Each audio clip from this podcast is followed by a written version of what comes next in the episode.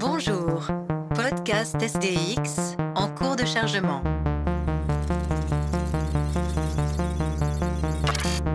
Erreur critique. Infection virale en cours. Corruption des données. Mutation, chaos, Violence. robot, sexe, Fiction. guerre. Infection complète des systèmes logiques.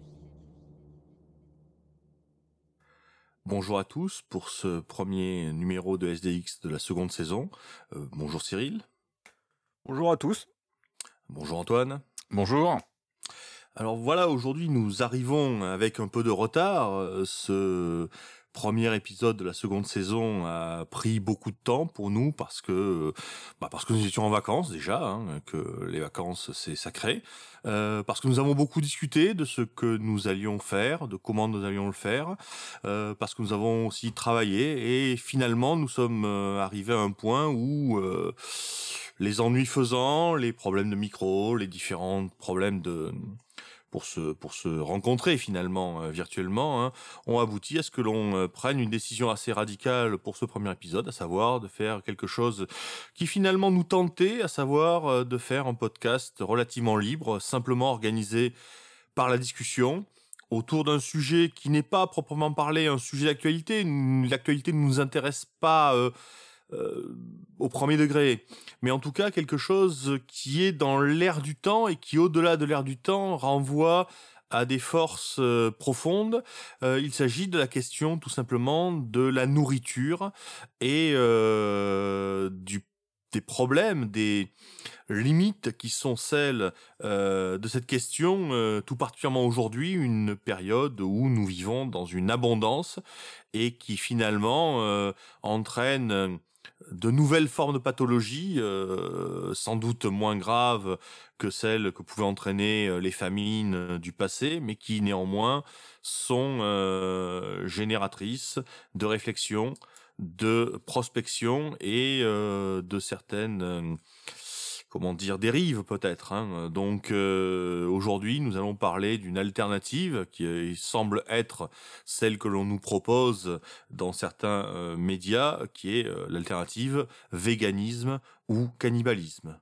Alors peut-on commencer à parler de ça, messieurs? Ah oui, ah, tu vas, tu vas, Ah tu ouais, vas directement direct. franco. Ouais, ouais. c'est- Non, mais c'est bien. C'est voilà, on change la formule de SDX, donc maintenant c'est, c'est, on y va cash dès le premier coup. Donc Bah, maintenant, faut faudra savoir, hein, euh, ouais, non, je- comprendre ça, moi. Donc, Ouais, euh, ouais, non, mais c'est, c'est bien. Il faut savoir que maintenant, dorénavant, chers auditeurs, la conclusion arrivera dans la première minute du, du podcast.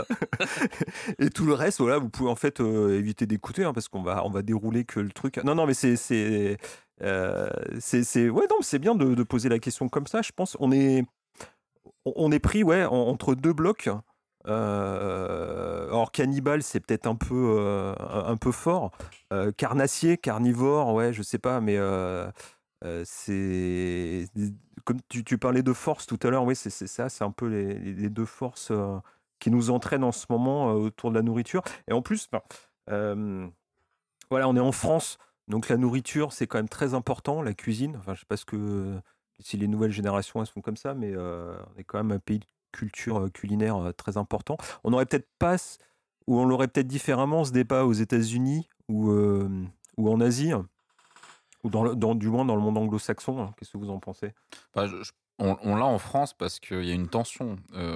Tu, parles de, de- de- la cuisine, de la grande cuisine, enfin de la gastronomie à la française. Et en même temps, la France, c'est le pays, alors il me semble, où il y a le plus de McDo par habitant. Enfin, c'est. euh, Oui, oui, je crois que c'est ça statistique. Ouais, ouais, ouais. Donc, la. la... Ça, ça- ça- ça a ralenti, hein, mais euh, on, est, on est quand même en tête du peloton. Ah, parce que maintenant, il y en a tellement partout que. Oui, oui. Donc c'est vrai que c'est un peu, il y, a il y a quelque chose de, ouais, de, de- de paradoxal dans la situation française. Et euh, ça me paraît normal que les gens réfléchissent à la question de la nourriture. Euh, alors on verra, il y a des, il y a des, comment dire, des propositions qui sont très euh, politisées, d'autres qui sont plus centrées sur une approche scientifique ou pseudo-scientifique. Mais moi j'ai l'impression que la, nourriture faisait vraiment partie de la culture d'un pays jusqu'à peu de temps. Et là maintenant, c'est redevenu une question individuelle. Donc les gens se positionnent par rapport à, à ce qu'ils mangent de la même façon que voilà, on choisit un camp politique ou on consomme d'une certaine manière d'autres choses. Il y a dans une certaine mesure, il y, a, un retour des interdits alimentaires, il y a un retour euh, de ce que l'on pouvait euh, voir discuter euh, par saint Paul à l'époque du Concile de, Jérusalem en, en, 51 de notre ère, à savoir cette discussion de, peut-on manger ceci, peut-on manger avec telle personne. C'est de nouveau quelque chose qui effectivement vient hein, sous toutes sortes de formes, mais ce qui euh, est sans doute le cas particulier de la France, c'est que nous sommes parmi les pays euh, pour lesquels la nourriture n'est pas seulement euh, une question de satisfaire un besoin physique. C'est-à-dire qu'il y a chez nous, on n'est pas les seuls, hein, il y a d'autres pays qui sont dans ce cas, mais il y a aussi des pays qui ne sont pas dans ce cas. Hein. Mais pour nous, la question de la nourriture est aussi la question de la sociabilité, de s'asseoir à une table, de partager un repas, de, de partager un moment ensemble, c'est-à-dire en fait de se nourrir ensemble. Faut pas oublier qu'au dans le langage français, il y a un mot qui peut être un petit peu oublié, qu'on qu'on utilise moins aujourd'hui. Le mot copain, bah, c'est celui avec lequel on partage son pain.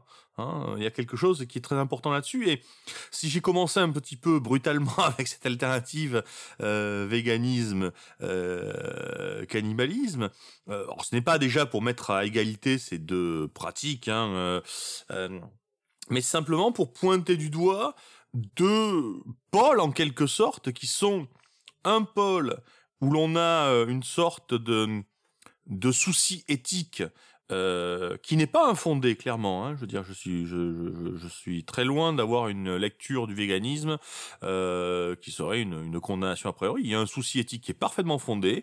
Il y a une un déploiement logique à partir de ce souci éthique qui est parfaitement défendable. Après, on est d'accord, il y a aussi euh, beaucoup euh, d'abrutis, de crétins, de tarés, euh, d'espèces de fanatiques qui se greffent là-dessus, qui greffent leur pathologie, qui greffent leur leur délire.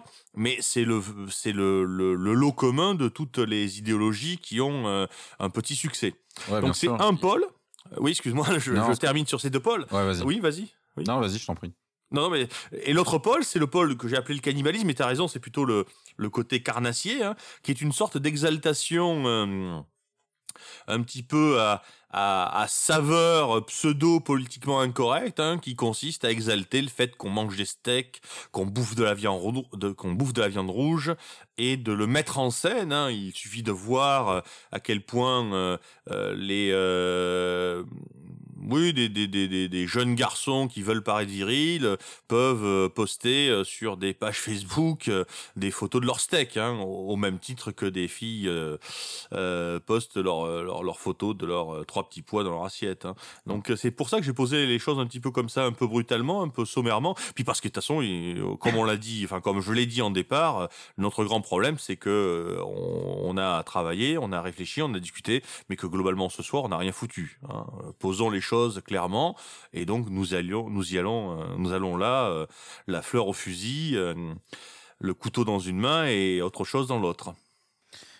pour, pour, revenir à ce que tu disais, la France, le, pays de, la sociabilité à table, alors ça c'est étayé, hein. c'est-à-dire qu'on a, il y a des stats qui montrent que mmh. la France est le pays au monde où on prend le plus de temps pour manger. D'ailleurs que ce soit manger tout seul ou à plusieurs, donc ça on est on est champion dans ce domaine, donc c'est n'est pas c'est pas une hallucination collective. à l'inverse, le, monde anglo-saxon, le monde américain, c'est le, repas qui, qui, réduit vraiment la, la portion congrue. C'est les gens qui mangent dans la rue, c'est le fait de bouffer en cinq minutes au boulot. Peut-être qu'on en parlera. C'est vrai qu'on n'en a pas discuté quand on a préparé l'épisode, mais il y a aussi cette nouvelle, dimension de, cette nouvelle dimension de, de, de, de, la nourriture euh, liquide ou sous forme de bar. Euh, donc ça, c'est un truc qui vient de la Silicon Valley qui a quelques, qui a quelques années. Euh, donc, d'ailleurs, la première boîte à lancer ça s'appelait Solate, donc comme Green Solate. Enfin, c'est complètement assumé. Hein. Euh, le côté complètement artificiel et. Soleil et- vert, et- hein, enfin précise peut-être. Oui, oui, Green Soleil, soleil vert, donc euh, donc euh, il y rapport a- avec le film et avec le roman. hein. Ouais, D'ailleurs, ça c'est marrant de voir une boîte assumer euh, une vision dystopique du futur. Ça c'est ça c'est drôle. Alors, généralement, c'est pas ce que fait la Silicon, la Silicon Valley. Mais donc là aujourd'hui, on a on a plein de plein de marques qui proposent ça. Donc on trouve ça maintenant dans les supermarchés.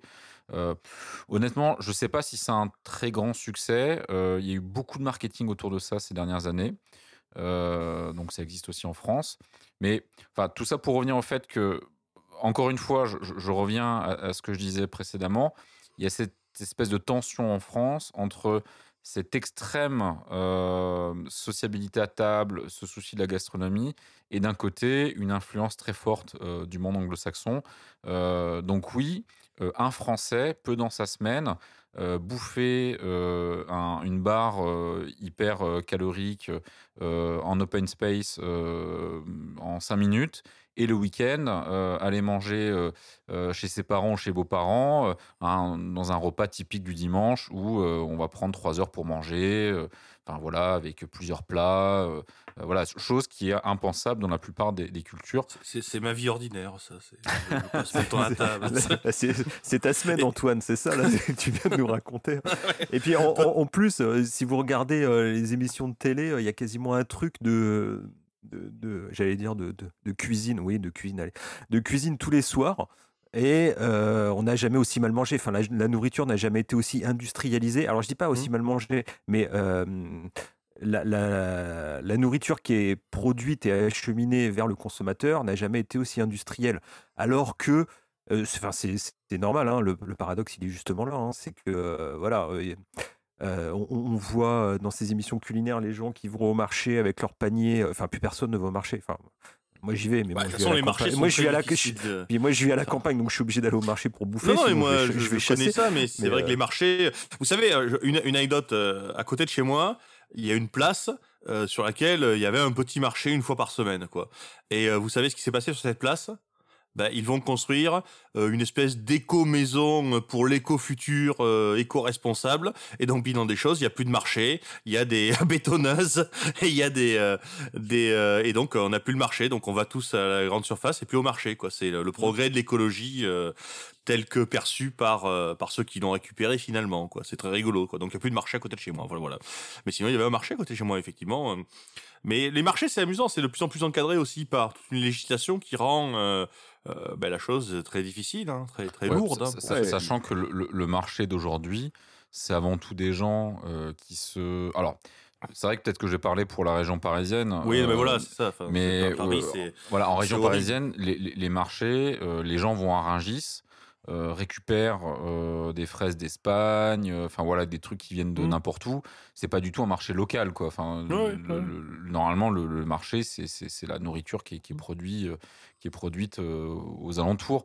Et, et d'ailleurs, quand quelque chose est produit près de l'endroit où on le vend, généralement, c'est un label spécial qui dit oui, c'est manger local, c'est hyper important. Donc, c'est un, un vrai effort de, de proposer ce type de produit, de, de le vendre euh, Mhm, sous cette mhm. forme-là.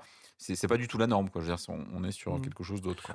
Alors que quand on y réfléchit, ce monde où c'était la norme n'est pas si vieux que ça.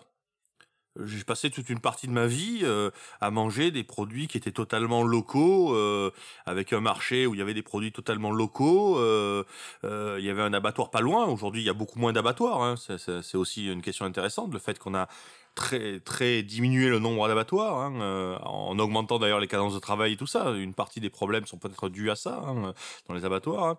Mais euh, ce monde-là n'est pas si vieux, quoi. Je veux dire, euh, euh, il y a quelques années encore, euh, je pouvais manger de, bons légumes, de bonnes tomates, mais, mais aujourd'hui, effectivement, euh, euh, même à la campagne, même dans des campagnes parfois un peu reculées entre guillemets, euh, c'est mort, c'est mort, c'est euh, mort, tout simplement. Enfin, Euh, ouais, ouais, je t'invite à venir à la campagne. hein, C'est euh, moi par chez moi, on mange, on mange très bien, c'est cultivé localement. euh, ouais, Même les pas bêtes, partout. elles sont, Pas les partout, bêtes, elles sont. je veux non, dire, non, mais pas partout. Non, non, mais euh, j'ai connu je ça, moi, quand j'étais moi, plus je dans une région très agricole, donc. Oui, mais parce que, parce, tout pas, ça, parce que t'as pas eu un changement, t'as pas eu un changement démographique. Moi, j'ai connu un changement démographique très rapide, et tout ça a été euh, supprimé en très très peu de temps. Je veux dire, j'aurais pu croire que ça allait durer éternellement, quoi, alors qu'en fait, euh, et d'ailleurs les gens pensaient que ça durerait éternellement, quoi, parce que parce qu'au fond, euh, ils avaient tout le temps connu ça, et en très peu de temps, j'ai connu en gros une époque où il n'y avait aucune grande surface, et quand j'avais 20 ans, il y en avait une.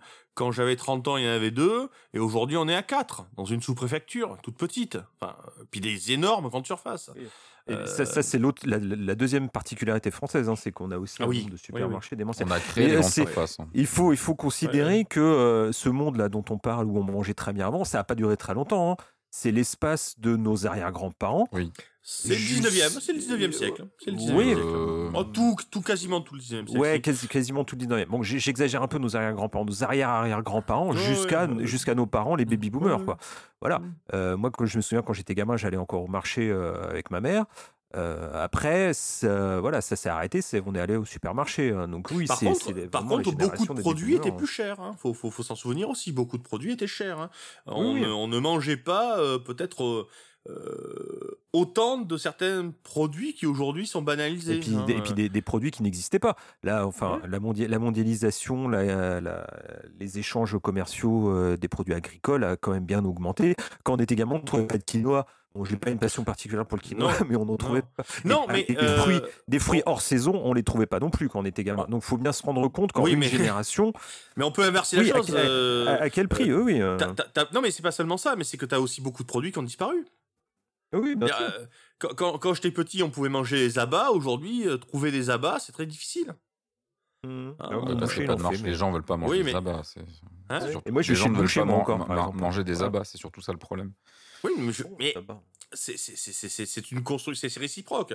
Je veux dire, tu as, à la fois la, la diminution de l'offre et, et la diminution de la demande, quoi. Je veux dire, euh, les Alors gens justement, c'est intéressant. Tu parles des abats, ça, ça va nous permettre de raccrocher Ouais. à la question que tu as posée et ensuite tu t'es enfui à toute vitesse sur autre chose, qui est le véganisme.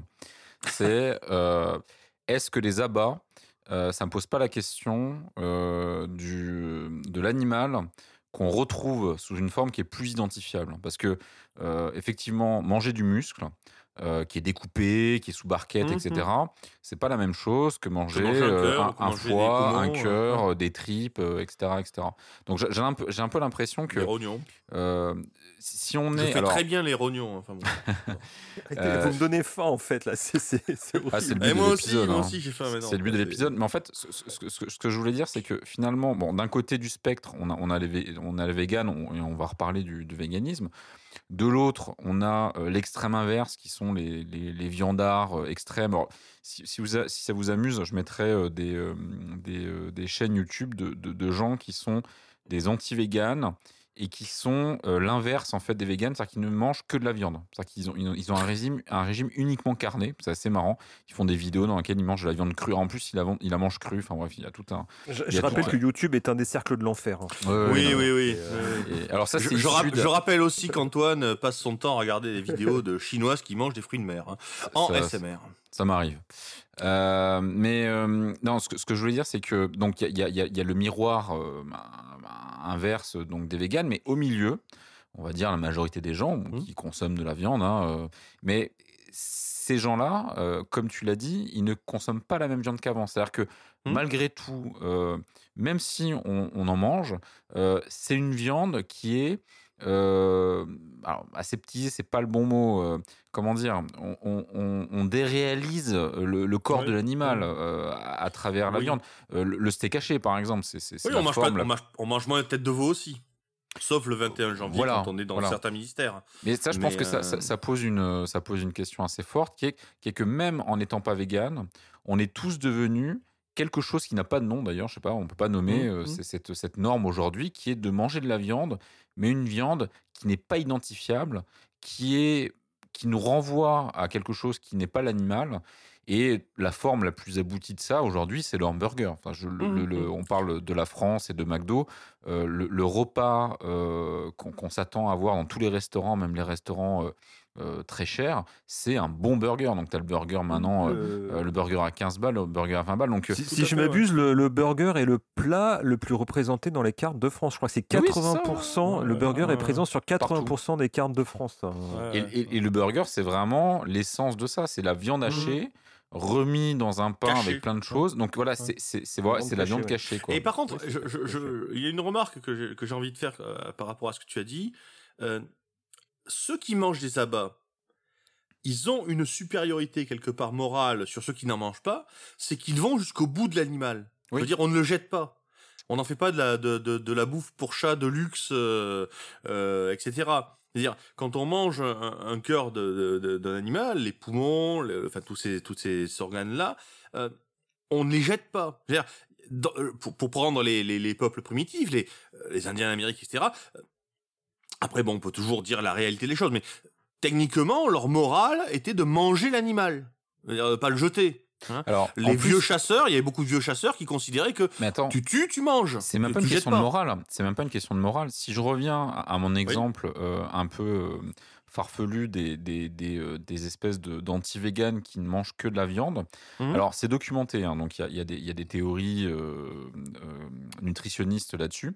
C'est qu'en fait, si tu manges que le muscle, d'accord, ce que, ce que Ouais. les gens mangent d'habitude, Ouais. si tu manges que de ça, tu auras des carences, d'accord Parce qu'il va te Mhm. manquer des choses que tu vas les retrouver dans les légumes, dans une alimentation qu'on appelle variée, enfin ce qu'on ce qu'on considère comme une bonne alimentation. Alors qu'en fait, et ça c'est assez, drôle, je l'ai découvert, si tu manges tout l'animal, c'est-à-dire que si tu manges et le muscle, et le foie, et euh, tous les, les- tous les organes en fait que, que tu as cités, euh, en fait, tu as une alimentation qui est complète. C'est pour ça que tu as des, des tribus, enfin, tu as, des ethnies Mhm. euh, comme les, les Inuits. Euh, bah, dans le Grand Nord, euh, on peut manger que de la viande. Hein. Ils tuent, euh, tuent des phoques. Enfin voilà. Et mais sauf qu'ils mangent tout. Et si tu Et manges tout l'animal, C'est ça qui est fou. C'est que si tu manges uniquement de la bah viande, oui. mais toute la viande, en fait, tu n'auras jamais de carence. Mhm. Un truc aussi qui est drôle, parce que bon, on va parler du véganisme, c'est que est-ce qu'il n'y a personne, alors ça, je- bon, je, je- je crois que c'est pas, enfin, il me semble jamais en avoir entendu parler de ça, personne n'est allergique à la viande. C'est très drôle quand on y pense. Ah, si, si, si, si, Ouais, oui, Si ça existe, il y a des gens qui sont allergiques à la Si, viande. ça existe parce qu'il y y a le cas d'une tique euh, qui est apparue euh, en Amérique, je crois, et qui provoque une allergie à la viande rouge. Et Ah parce que ouais. moi, je me suis intéressé aux tiques. Ouais, hein, mais c'est la voilà. CIA qui a fait ça. Chaque, chaque, chacun sait. Alors oui, oui, non. Alors les, les, les tiques. Et en plus, c'est même possible, on sait- les- le- en plus, c'est non, non. Il, y a- est vrai qu'il y, a des- il y a des rumeurs euh, comme quoi la, la maladie de Lyme et, euh, Mm. les tiques ont été utilisées par la ouais, CIA en Amérique du Sud. Non, mais en, Bah, revanche, oui, foi, il y a eu hein, des- il y a eu ils ont, des- ils ont il y a eu des pire. hein, cas. donc, euh, Si, si, il y, a- il y a des cas d'allergie et c'est des allergies très sévères. hein. C'est, euh, c'est, enfin, c'est mortel quasiment euh, ces, ces allergies-là. Et il y a eu une grande peur que cette tique, parce que maintenant, voilà, euh, comme les, les insectes voyagent, euh, voyagent partout, ouais, ouais. euh, il y a une grande peur que ces tiques arrivent en Europe. euh, et qui vont euh, évidemment vont supplanter nos, nos, nos tiques de souche euh, d'ici. Et Mais déjà, on a un mais problème alors, je te confirme, France, juste, hein. je, je- je- parce que je, je- je- j'ai checké quand même euh, ce que tu viens de dire. C'est tout à fait, donc c'est tout à fait vrai. Donc il y a une tique. Euh, c'est incroyable, article- mais vrai. mais c'est incroyable. Il y a même un article du Monde qui date de 2018 qui explique Voilà. ça. Donc il y a bien une Oui, autre, autre qui remarque pour provoque- les auditeurs, maintenant on va checker en ligne. euh, Enfin, aujourd'hui ouais. au moins on on fait, on fait du Ouais. fast-checking. euh, Voilà. euh, Et donc ça s'appelle, ça s'appelle euh, l'allergie alpha-gal. voilà. euh, ou syndrome euh, alpha-gal, donc euh, A, euh, enfin alpha-gal, GAL. Alors c'est marrant parce que s'il y a des véganes euh, extrémistes qui On nous peut- écoutent, ils vont se dire bon, on on va faire un truc, s'injecter. un- on va faire du Ah ouais bioterrorisme, on va, Ouais, ouais. on va filer, euh, on va foutre cette, cette, cette tique partout et comme ça les gens vont plus pouvoir manger de viande. quoi. C'est une super idée. euh, de bioterrorisme, Donc, voilà.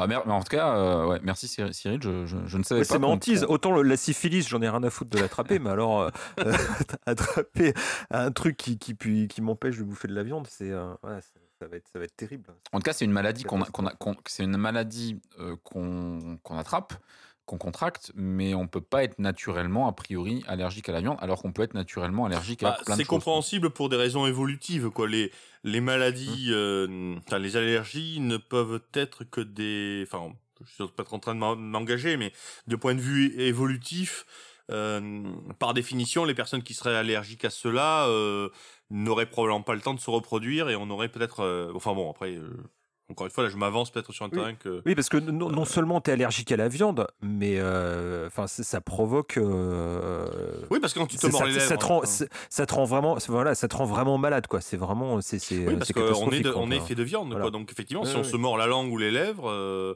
on doit mécaniquement avoir un problème, peut-être. Enfin, Il y, a- pas, il y a un autre, il y a un autre argument aussi, euh, je sais plus comment ça s'appelle, euh, une espèce de théorie unitaire qui dit que, euh, comme tu disais, quand tu manges un animal en entier, en fin de compte, t'as pas de carence, mais parce que l'animal lui-même a mangé euh, des fruits, des légumes et de l'herbe. Mhm. Et à contrario, euh, les plantes, euh, les, les- les légumes que qu'un vegan ou quelqu'un qui aurait vraiment un, un- un régime uni- uniquement herbivore mangerait, est aussi produit par euh, des molécules animales qui à un moment ou à un autre euh, sont passées dans, Décomposées, dans le, dans- voilà décomposées, sont passées dans le système. Donc en fin de compte, Oui, mais il y, a- euh, il y a chez les véganes, enfin, encore une fois, je je veux pas trop m'avancer, mais je crois qu'il y a des courants qui con- considèrent que si on se nourrit d'animaux, enfin, je sais pas si des véganes ou je- qu'on s'appelle, mais ils considèrent que si on se nourrit d'animaux morts naturellement, euh, c'est pas pareil, puisqu'on ne tue pas l'animal. Euh, Il y a des gens qui veulent pas manger de viande parce qu'ils considèrent que c'est que c'est laid, Mhm. tout ça. Puis il y a des gens aussi, il y a l'aspect éthique, l'aspect moral, hein. le fait de Ah, dire, mais après tout, si l'animal meurt naturellement, pourquoi pas? Et c'est là, c'est là où on revient au cannibalisme. Euh, il y a aussi un ouais. courant qui dit euh, si la victime se sacrifie pour être mangée, Mhm. alors évidemment, euh, on rentre dans, dans toutes ces choses sur le consentement de l'animal, mais l'homme, lui, il pourrait être consentant Mhm. euh, de, de se faire manger un, en sacrifice. euh. Bon, ah, en plus, là, on rejoint euh, tout, tout ce qui tourne en ce moment autour de, de l'effondrement, de toutes ces choses-là. Il y, a- y a quand même une alliance entre les deux. On on l'a vu avec ce Suédois, on en parlait tout à l'heure, euh, ce scientifique suédois qui, bon alors, c'est- plus compliqué que ça, mais qui disait que pour sauver le climat, il faudrait manger de la viande humaine. Bon, évidemment, c'était une, c'était une boutade, c'était une. euh, comment dire euh, enfin, c'était pas une pense que- non, c'était troll. un troll. Ouais, c'était un troll de troll. C'était. euh, ah, j'arrive plus à trouver le mot. Bon, bref, c'était un exercice de pensée. Voilà, c'était plus un exercice de pensée pour. euh, j'arrive plus à trouver le mot. Bon, bref, voilà, c'était un Un exercice raisonnement de par pensée. l'absurde. Un, un- voilà, raisonnement par l'absurde. Et en, en fin de compte, il, il rejoint, euh, il, il rejoint tout ce qui est dans l'air du temps en ce moment à ce propos. C'est que ce n'est pas seulement que tu le disais aussi éthique euh, par rapport à la souffrance animale et tout ça, c'est qu'on dit que euh, élever un animal, c'est euh, dépenser des milliers de litres d'eau.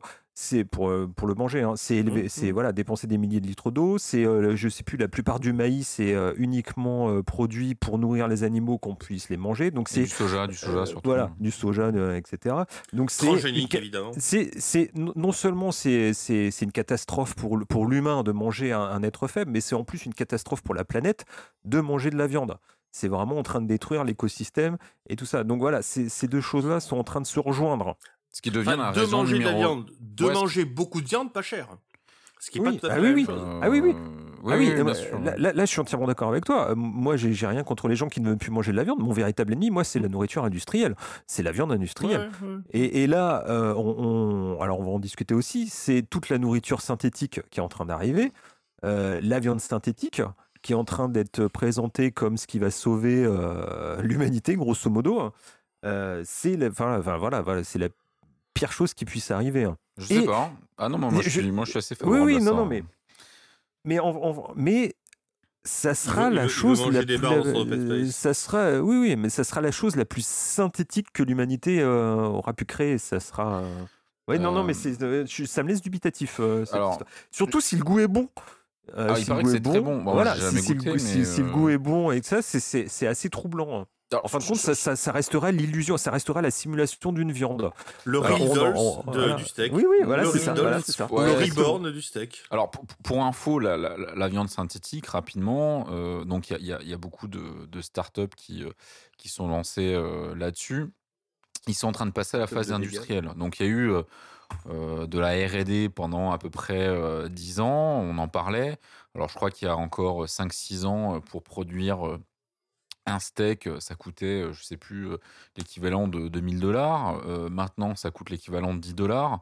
On considère que d'ici 2 à 3 ans, euh, ça va coûter euh, au- aussi, aussi cher que la vraie viande et, que dans les années euh, qui suivront, euh, ça coûtera moins cher encore.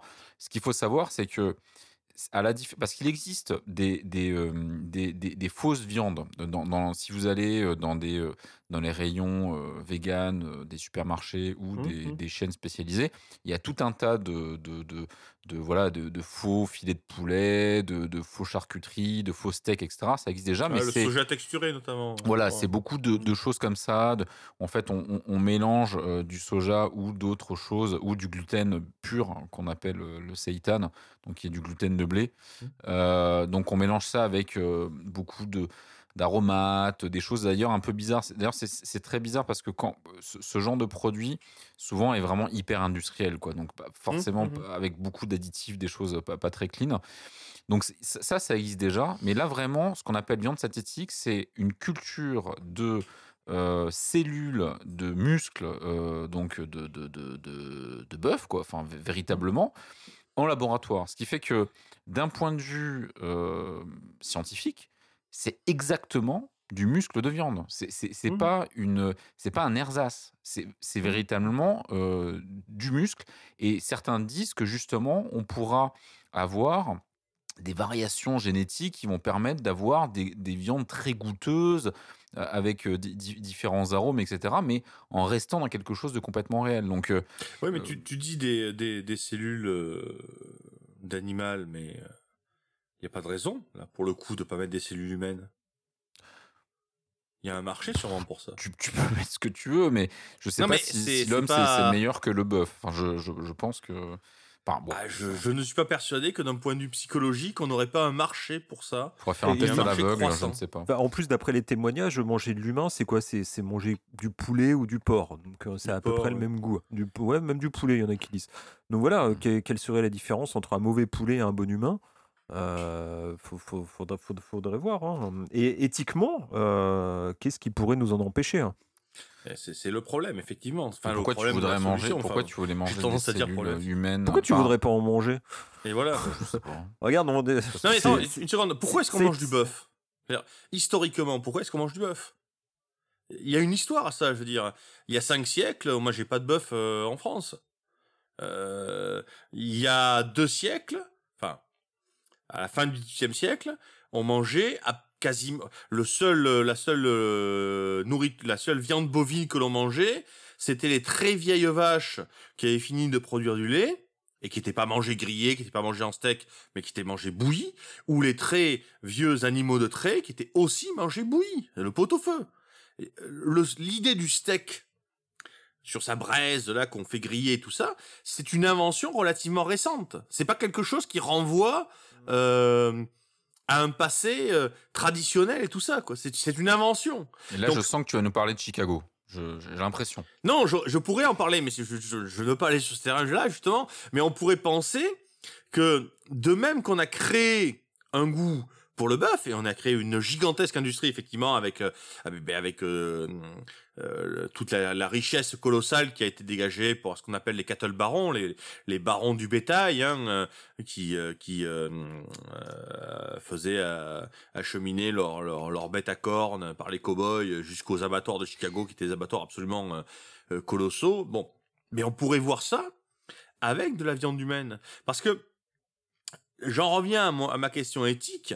euh, Il y a des gens qui sont très bizarres, et de plus en plus, des gens qui, pour des raisons éthiques, ne veulent pas ceci, ne veulent pas cela, mais qui, au fond, s'ils ont un moyen de Enfin, je dis des raisons éthiques, je, je devrais dire plutôt des raisons morales d'ailleurs, parce que bon, mais qui pour ces, mais qui s'ils peuvent court-circuiter, s'ils peuvent créer une casuistique, sont tout à fait prêts à euh, se livrer à ce qu'ils condamneraient moralement.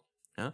Et je, je ne suis pas persuadé qu'il n'y aurait pas un marché justement pour cette viande humaine, hein, qu'il n'y aurait pas une sorte de de mode, de, de, de jubilation euh, perverse peut-être, sans doute, sûrement, euh, mais euh, et puis ensuite, ben, pour des problèmes, euh, euh, tu disais il- si on mange un animal entier, on n'a pas de carence. Ben, et plus l'animal est proche de ce que l'on est, euh, moins le risque de carence est élevé, puisque ce que l'on mange. pas. hein. Bon, ça, je sais pas. Je, je m'aventurerai pas Vaut mieux ce éviter de manger le cerveau quand même, hein, parce que j'ai Oui, le cerveau, oui, non, c'est Bah, moyen, mais. euh, ben pourquoi Enfin, euh, À cause du Non, non, prion c'était là où. et- Ouais, à cause Ah oui, du non, mais- prion, c'était pour Oui, ça que je mais, disais oui, mais ça. ça, c'est un cas c'était, euh, particulier, je veux dire. Oui, non, non, mais euh, bien c'est- sûr. C'est Bien les aborigènes. d'ailleurs, c'est d'ailleurs ce qui a euh, chassé les cervelles des, des étals des bouchers, quoi. je veux dire. C'est très Ah oui, difficile bien aujourd'hui de manger la Ouais. cervelle, quoi. ouais, ouais. Euh, alors que bon, c'est pas, c'est pas mauvais, quoi. Enfin, Ah oui, bah, c'est marrant que euh, tu parles de. Alors, on parle de cannibalisme, on parle de cervelle. Euh, le, le- la maladie dite de la vache folle avait été Ouais. découverte Ouais. par les, les missionnaires en Papouasie-Nouvelle-Guinée. Le qui- poupou, qui- je qui- crois que c'est ça le nom. Ça, Le poupou, prion, tu parles de quoi? Non, non, mais le- la maladie euh, en Papouasie, c'était le poupou, euh, Creutzfeldt-Jacob. Oui, non, mais non, mais le nom local. le euh, nom- Le nom local, je sais plus. Non, il faudrait fact-checker. Oui, je, je crois que Je- c'est je ça. vous laisse faire. quelque chose comme ça. Euh, oui, donc et c'était c'était dû. euh, ah, donc il y a- il y, a un rituel euh, de. Alors Ouais. c'est alors c'est du cannibalisme. euh, C'est de suite à la- l'endocannibalisme suite à la mort. rituel euh, funéraire. hein. Voilà, c'est ça. C'est-à-dire que quand, quand euh, un, un- un membre de la famille meurt, euh, donc on le mange en partie et on mange surtout sa cervelle. Donc le but était d'absorber son esprit. Les enfants, les enfants et les femmes. D'accord. mangent les, morceaux les plus tendres et les plus nourrissants. Voilà. Cervelle, tripes, etc. Voilà. Euh, alors que les, les, les, les hommes mangeaient plutôt les muscles, justement. Parce que c'était considéré comme étant moins nourrissant, ce qui est vrai. hein. Euh, Une cervelle, c'est très très nourrissant. hein. Euh, donc c'est pour ça d'ailleurs que les femmes et les enfants étaient plus touchés que les adultes, les hommes adultes. Voilà. Euh, mais c'est de l'endocannibalisme rituel. Il s'agit d'incorporer le mort en soi. Et d'ailleurs, euh, il y a des gens qui, qui veulent avaler euh, les, cendres de leur, de leur, des gens de leur famille avec des pilules. Hein. Enfin, enfin je, dis ça comme ça, mais ou se les faire greffer sous la peau. Enfin bon, donc c'est pas mort ça cette idée-là. Hein. Alors c'est, mais effectivement c'est ça. C'est là-bas, c'est de, c'est de l'endocannibalisme. Euh, funéraire euh, relativement classique dont on a d'autres exemples hein, euh, y compris symbolique hein, le, le fait de garder euh, la photo de- de- d'un mort sur soi euh, est une forme très très très très euh, affaiblie du même raisonnement archaïque quoi. J'étais en train de repenser à la à l'épidémie de, de vache folle. Euh, si ça arrivait maintenant, ce genre ouais, j'allais dire d'hystérie collective, ça a quand même Mhm. été très. Ah ça a été une hystérie collective. Tu avais plus de chances, oui, t'avais plus de chances de, de mourir dans, dans- dans ton escalier que d'attraper ça. Mais je, Ouais, ouais. je- je pense que les conséquences seraient différentes maintenant. Euh, elles seraient peut-être beaucoup plus radicales. Euh, C'est possible, oui. Tu, tu vois, tu vois où je veux en venir? Mhm. Euh, on, on l'a un peu oublié. on, on a un peu. Ou- Oui, on a, c'est ça. On a, on a un peu, on a un peu oublié comment ça s'était passé. Et il n'y avait pas toutes ces forces. Voilà, il n'y avait pas toutes ces forces anti-viande. Et je pense que tous ces, ces mouvements politiques euh, plus ou moins radicaux s'empareraient de ça pour. euh, pour abolir, pour, voilà, pour abolir la viande, tout simplement. Alors, euh. Ce Ouais. qui s'est passé, je pense, par rapport aux années 80, c'est 80 90, je sais plus. La, la- 90 la- je pense. enfin 80, Oui, 90, ça doit être- 90. ça, doit être début 80, ça doit être début 90. Je sais ouais. plus si c'était avant ou après la guerre du Golfe. Bon, bref, peu importe.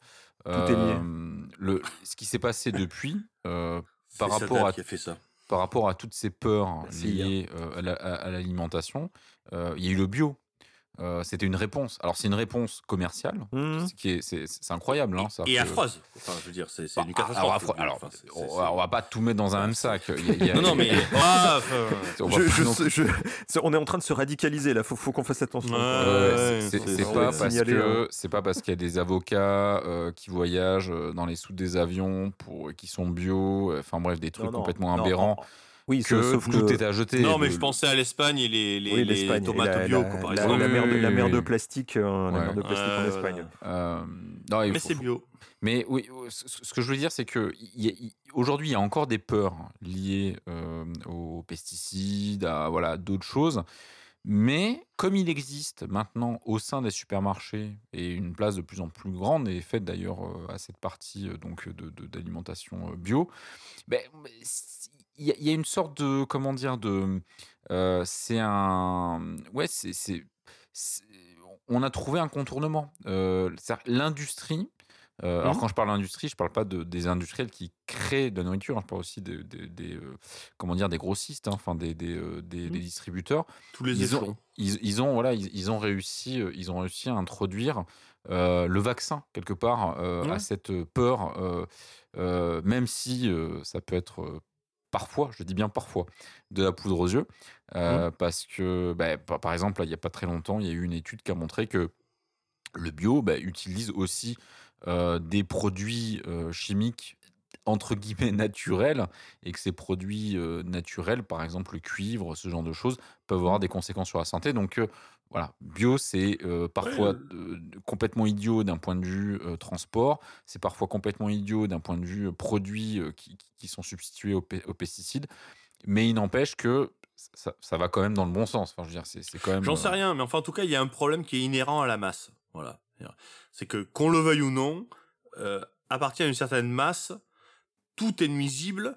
Et par ailleurs, à partir d'une certaine utilisation, c'est-à-dire l'utilisation commerciale, au fond, enfin, je parle de commerce au sens fort du terme, hein, je parle pas simplement euh, du paysan qui vend ses œufs, hein, euh, comme ça pouvait être le cas dans le passé.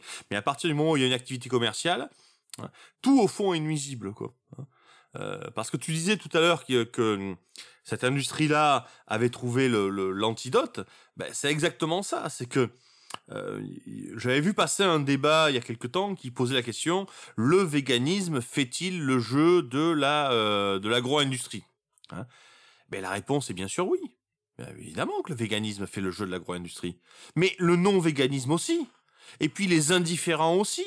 Et puis, euh, puis tout le monde. C'est ça le problème, c'est qu'on a un système qui, de toute façon, euh, est, est tellement rentable, tellement efficace et tellement utile finalement, puisqu'il nous nourrit, hein, que il fera toujours euh, sa marge, il se débrouillera toujours, et que de toute façon, la question fondamentale de la de l'impact de la production de nourriture est d'abord et avant tout pas une, pas une question de technique de production, mais une question de quantité. hein. La quantité nécessaire de- pour produire assez pour man- faire manger tout le monde de la façon dont tout le monde veut manger euh, n'est pas tenable, tout simplement. hein. C'est Et- et pas, là- pas tenable. Et là, on en revient à notre problématique du début, c'est qu'on n'a jamais aussi bien mangé, mais à quel prix? Bah bien, autant. Non, bien, autant, autant, voilà, autant, excuse-moi, autant. Il y a, il y voilà, que- euh, depuis 150 ans, grosso modo, euh, voilà, c'est le, le régime alimentaire, euh, et d'ailleurs, on voit, euh, grâce à la baisse de la mortalité, à l'espérance de vie qui a augmenté, Il y a d'autres facteurs aussi, hein, Et- attention. hein. Non, non, non, je, voulais, je, voulais- je parlais pas de, de- d'origine. Voilà, c'est les conséquences de tout ça. On mange bien, mais à quel prix? Alors, au prix de l'obésité, euh, qui, a- Mhm. qui explose, euh, et pas que seulement dans, dans les pays in- industrialisés. hein. Euh, on, a, on avait regardé ensemble les stats, hein, ça explose à peu Ouais, près ouais, ouais. partout. Et c'est corollaire aussi à un développement économique euh, qui est sûrement plus rapide euh, maintenant. C'est-à-dire que des pays en voie de développement maintenant ont un développement beaucoup plus rapide que nous, on l'a eu. Oui, Euh, L'Occident, euh, Mm. voilà. Nous, il nous Tout a fallu fait. un de- et millénaire donc, du pour coup, ils ont eux. encore moins de Voilà. possibilités de, de, de le gérer que, que nous, on a eu. Alors, déjà qu'on n'a pas réussi à le gérer en faisant ça sur, sur des dizaines d'années, euh, eux, quand ils se prennent ça en, en deux ans, c'est faut, faut pas s'attendre à des miracles. Hein. Exactement. Et, et- et là, on pourrait retrouver une espèce de logique malthusienne euh, qui, dans les années 70, c'était plutôt Ah, il n'y aura pas assez de nourriture, on va tous crever, euh, ça va être la famine généralisée. Et maintenant, on est plutôt dans l'inverse Ah, on produit tellement de choses qu'on est en train de détruire les écosystèmes Mhm. et les terres, et on produit tellement qu'on va tous crever. Donc, bon, évidemment, avec les malthusianistes, euh, on va toujours, toujours crever. hein. C'est comme ça. C'est- pas, pas tout à fait. Enfin, Malthus. Mais là, enfin, c'est c'est ce Malthus a eu raison, entend. je veux dire, enfin, je oui, veux dire, mais bien euh, sûr. Mais c'est ce qu'on entend dans les rhétoriques des, Malthus, des malthusianistes de nos jours. Oui, oui. Mais Malthus a eu raison. Au fond, il, il expliquait que ça serait une catastrophe euh, pour se nourrir en Angleterre. Et bon, ben en gros, si on n'avait pas organisé la famine des Irlandais Mmh. et leur départ aux États-Unis, euh, ça aurait, aurait eu lieu. Donc effectivement, ça a été court-circuité, mais mais elle, est- mais elle était là la famine. Enfin, je veux dire, euh, elle était là. Hein, donc, Bah, euh, moi, voudrais parler d'une chose, euh, c'est euh, la notion de temps. Je, je pense qu'elle est hyper importante dans, dans tout ce qu'on vient de dire.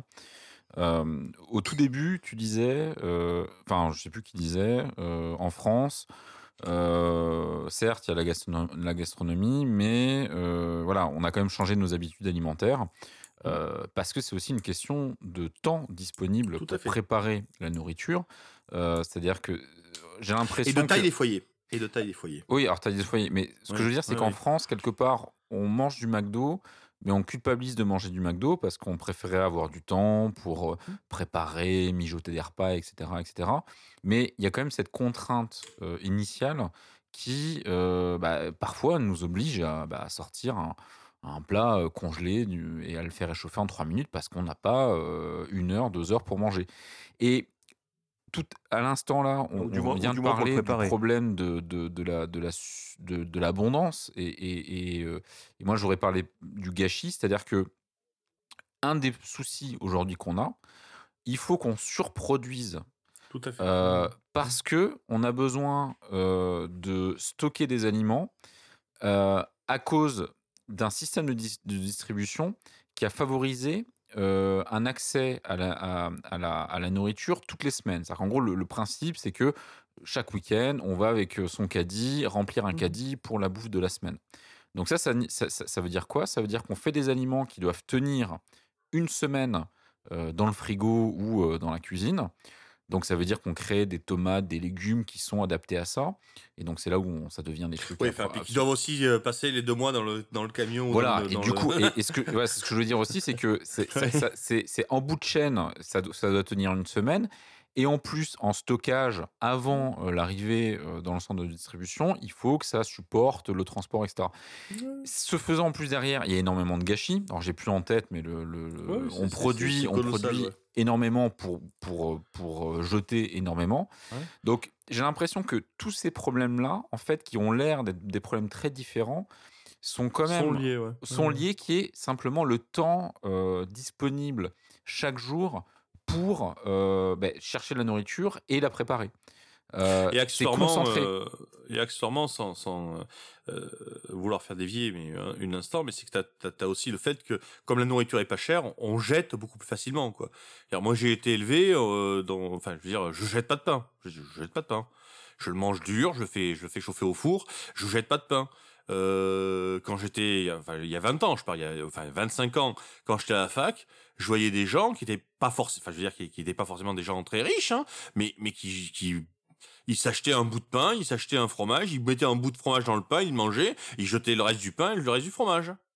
Euh, euh, C'était quelque chose que j'avais pas connu. Et ça, je le, je le vois de plus en plus. Donc ça aussi, ça compte dans le, dans, pour aggraver, en quelque sorte, ce que tu j'ai l'impression que c'est une conséquence parce que comme on, on- comme on, on produit tellement que Oui, puis finalement on peut ça- pas garder de toute façon, parce qu'on va, on va pas forcément manger là le lendemain, euh, etc. Oui. Et, et, euh, oui, Oui, on, ça- on génère ça- un gâchis colossal. Ça, joue aussi. Euh, alors, le Japon n'est pas du tout un bon exemple par rapport à, à- à la distribution, mais c'est vrai que euh, il- au Japon, par exemple, il n'y a pas de grands supermarchés. Il- C'est plein de petites supérettes, épiceries, donc partout. Mhm. Et les gens au Japon, euh, malgré le fait qu'ils travaillent beaucoup plus qu'en France, euh, quotidiennement, Mhm. eh bien en fait ils vont faire leurs petites courses tous les jours, c'est-à-dire qu'ils vont acheter un Mhm. petit peu tous les jours. Alors comme j'ai dit, Mhm. c'est pas un bon exemple parce que le Japon justement c'est le pays où euh, une pomme est emballée de plastique. Enfin en gros c'est n'importe Mhm. quoi. Enfin c'est c'est très cher, que- donc du coup. oui, c'est très cher, Ouais, c'est ouais. tout est suremballé, etc. Donc c'est écologiquement c'est n'importe quoi. Mais mais il y a aussi ce côté-là, c'est-à-dire que Mhm. euh, le, le fait de stocker dans des grands dans des endroits euh, à l'extérieur des villes euh, et le fait d'avoir accès à la nourriture une fois par semaine entraîne tout ça. C'est c'est- Bah, à ce moment, c'est- enfin, c'est c'est maintenant qu'il faut parler de- du cas français particulier. C'est que pourquoi est-ce qu'on a des grandes surfaces? Ce qui est devenu notre paysage ordinaire et, et que l'on n'interroge pas. hein, euh, pourquoi est-ce qu'on a gra- des grandes surfaces? Tout simplement parce que l'État a autorisé les grandes surfaces. Mais attention, s'il n'avait fait que autoriser les grandes surfaces, on ne les aurait pas vues apparaître de cette façon. Il a ensuite réglementé. C'est-à-dire qu'en gros, il a permis à des grandes surfaces de tuer toute la concurrence dans la zone où elle s'installait sans être en mise en concurrence avec d'autres grandes surfaces. Et euh, une fois que tout le petit commerce a été tué, là, on a ouvert la concurrence des grandes surfaces. Donc, quelque part, euh, s'il y avait eu une mesure euh, ultra-libérale, comme on dit aujourd'hui, à savoir, euh, à savoir dire ben, chacun construit ce qu'il veut ou ce qu'il veut, ça aurait été moins grave que ce que l'on a eu, puisque effectivement, on a bien vu une grande surface qui se construisait. Comme elle était la seule grande surface, elle tuait tout autour. Et puis maintenant, eh ben, maintenant qu'elle a tué tout autour, eh ben, on la met en concurrence avec euh, deux, trois, quatre grandes surfaces. Mais il n'y a plus rien autour. Et plus rien ne peut émerger. hein. Donc c'est le cas particulier français. Je fais ce détour pour que pour qu'on comprenne bien que ce cas est spécifique. Walmart aux États-Unis est plus récent que, nos grandes surfaces. Hein. Et ça pose d'ailleurs aussi beaucoup de problèmes aux États-Unis. Mais il y a plein de pays qui connaissent pas ça. Et beaucoup de pays qui connaissent ça ne le connaissent que parce qu'ils sont colonisés par le modèle français, et éventuellement par le par la grande surface française. Hein. Euh, les pays du Maghreb, etc., euh, se prennent ça dans la, dans la, dans la tête euh, d'une façon très dure. Donc je, voulais faire cette petite parenthèse pour pour qu'on comprenne que le modèle de la supérette japonais est plus normal finalement, plus plus naturel que celui de la grande surface. Faut pas croire que la grande surface est, arrivée euh, par le libre jeu de la concurrence, etc., etc., etc. Non, non, non, non. Hein. C'est par un jeu troublé et troublé par l'État délibérément pour faire un cadeau euh, euh, à la grande distribution, enfin à ceux qui sont devenus la grande distribution. C'est quoi ça, c'est- ça date de Pompidou, hein, si je m'abuse. hein, c'est, euh, Bah, il y a beaucoup de, ce- de, ce de choses de ce genre hein. qui datent de cette époque-là. hein. Pompidou Ouais, était ouais. un président effectivement qui était tout à fait dans cette logique-là. Oui, oui. euh, Bon, enfin voilà. de, vo- de volontarisme, un espèce de mélange de, de volontarisme et d'espèce de vision moderniste euh, Ouais, assez ouais, étrange. euh, C'est allié aussi avec le fait que la France est le pays de la voiture. C'est que souvent on dit les États-Unis sont le pays de la voiture. En Europe, la France Éta- c'est l'équivalent des États-Unis. Euh, Il n'y a, aucun autre pays en Europe où euh, les, les gens euh, utilisent le, autant la voiture en fait. C'est c'est gigantesque. Donc c'est lié. Tu, tu- tu ne peux, tu ne peux avoir des hypermarchés euh, grande surface euh, dans des zones périurbaines que si tu as un développement de la voiture qui est très fort. Euh, et euh, donc les deux choses se sont nourries. La- Ouais, mais la- ça, le- ça le, ça le rend aussi obligatoire parce que c'est. euh, je dire, poule, euh, vis à Bordeaux, euh, il y, a, y a plein d'endroits à Bordeaux euh, où on ne peut pas aller à pied. Enfin, je veux dire, euh, à à moins d'accepter de marcher trois quarts d'heure euh, euh, sur euh, 25 cm de, de, de- d'herbe euh, entre un mur en béton et une rue, euh, une route, euh, euh, on peut on peut pas y aller à pied quoi. la Donc, France, monsieur, la France qu'on aime. Ouais, ben non. Non, non, la non, France, mais, euh, oui, non, mais Bordeaux, en plus, c'est un cas à part. C'est vraiment très vaste. Euh, Ouais, un cap. Ouais, enfin, je sais pas. Si, si, si. Enfin, dans, dans les, dans métro- les- ouais, dans les métropoles euh, de françaises, c'est un, peu un, un- un cas à part. Mais, Ça- euh, Ça explique aussi beaucoup le, le développement des McDo en France, qui sont la plupart du temps des McDo dans des zones euh, périurbaines. Euh, Enfin, vous voyez, hein, un peu partout, tu as Mhm. l'impression que tu as, le, le carré où tu as le McDo, euh, Ouais. le Léon de Bruxelles, enfin, tu as toujours le. le- Ah ben c'est parce que c'est lié, euh, c'est lié à la Grill, politique euh, de, de l'aménagement des, des communes qui, qui, pour des raisons légales, des raisons de défiscalisation, créent des zones industrielles ou Oui. des zones commerciales euh, et où effectivement tout s'empile. Et comme ils veulent le, ils le créer le long des rues, des routes qui rentrent dans la ville. C'est pour ça que les villes françaises, qui étaient des, des villes dans lesquelles il était agréable d'entrer il y a quelques années, euh, sont devenues euh, des, horreurs. Hein. C'est-à-dire qu'en gros, euh, à 20 km de la ville, vous commencez à voir les, panneaux tout le long de la rue pour vous annoncer, tout le long de la route, pardon, pour vous annoncer les magasins. Et puis, arrivé à 5 km de la ville, vous entrez dans les zones commerciales qui sont d'une laideur et d'une architecture qui est d'une une, une abomination. Hein.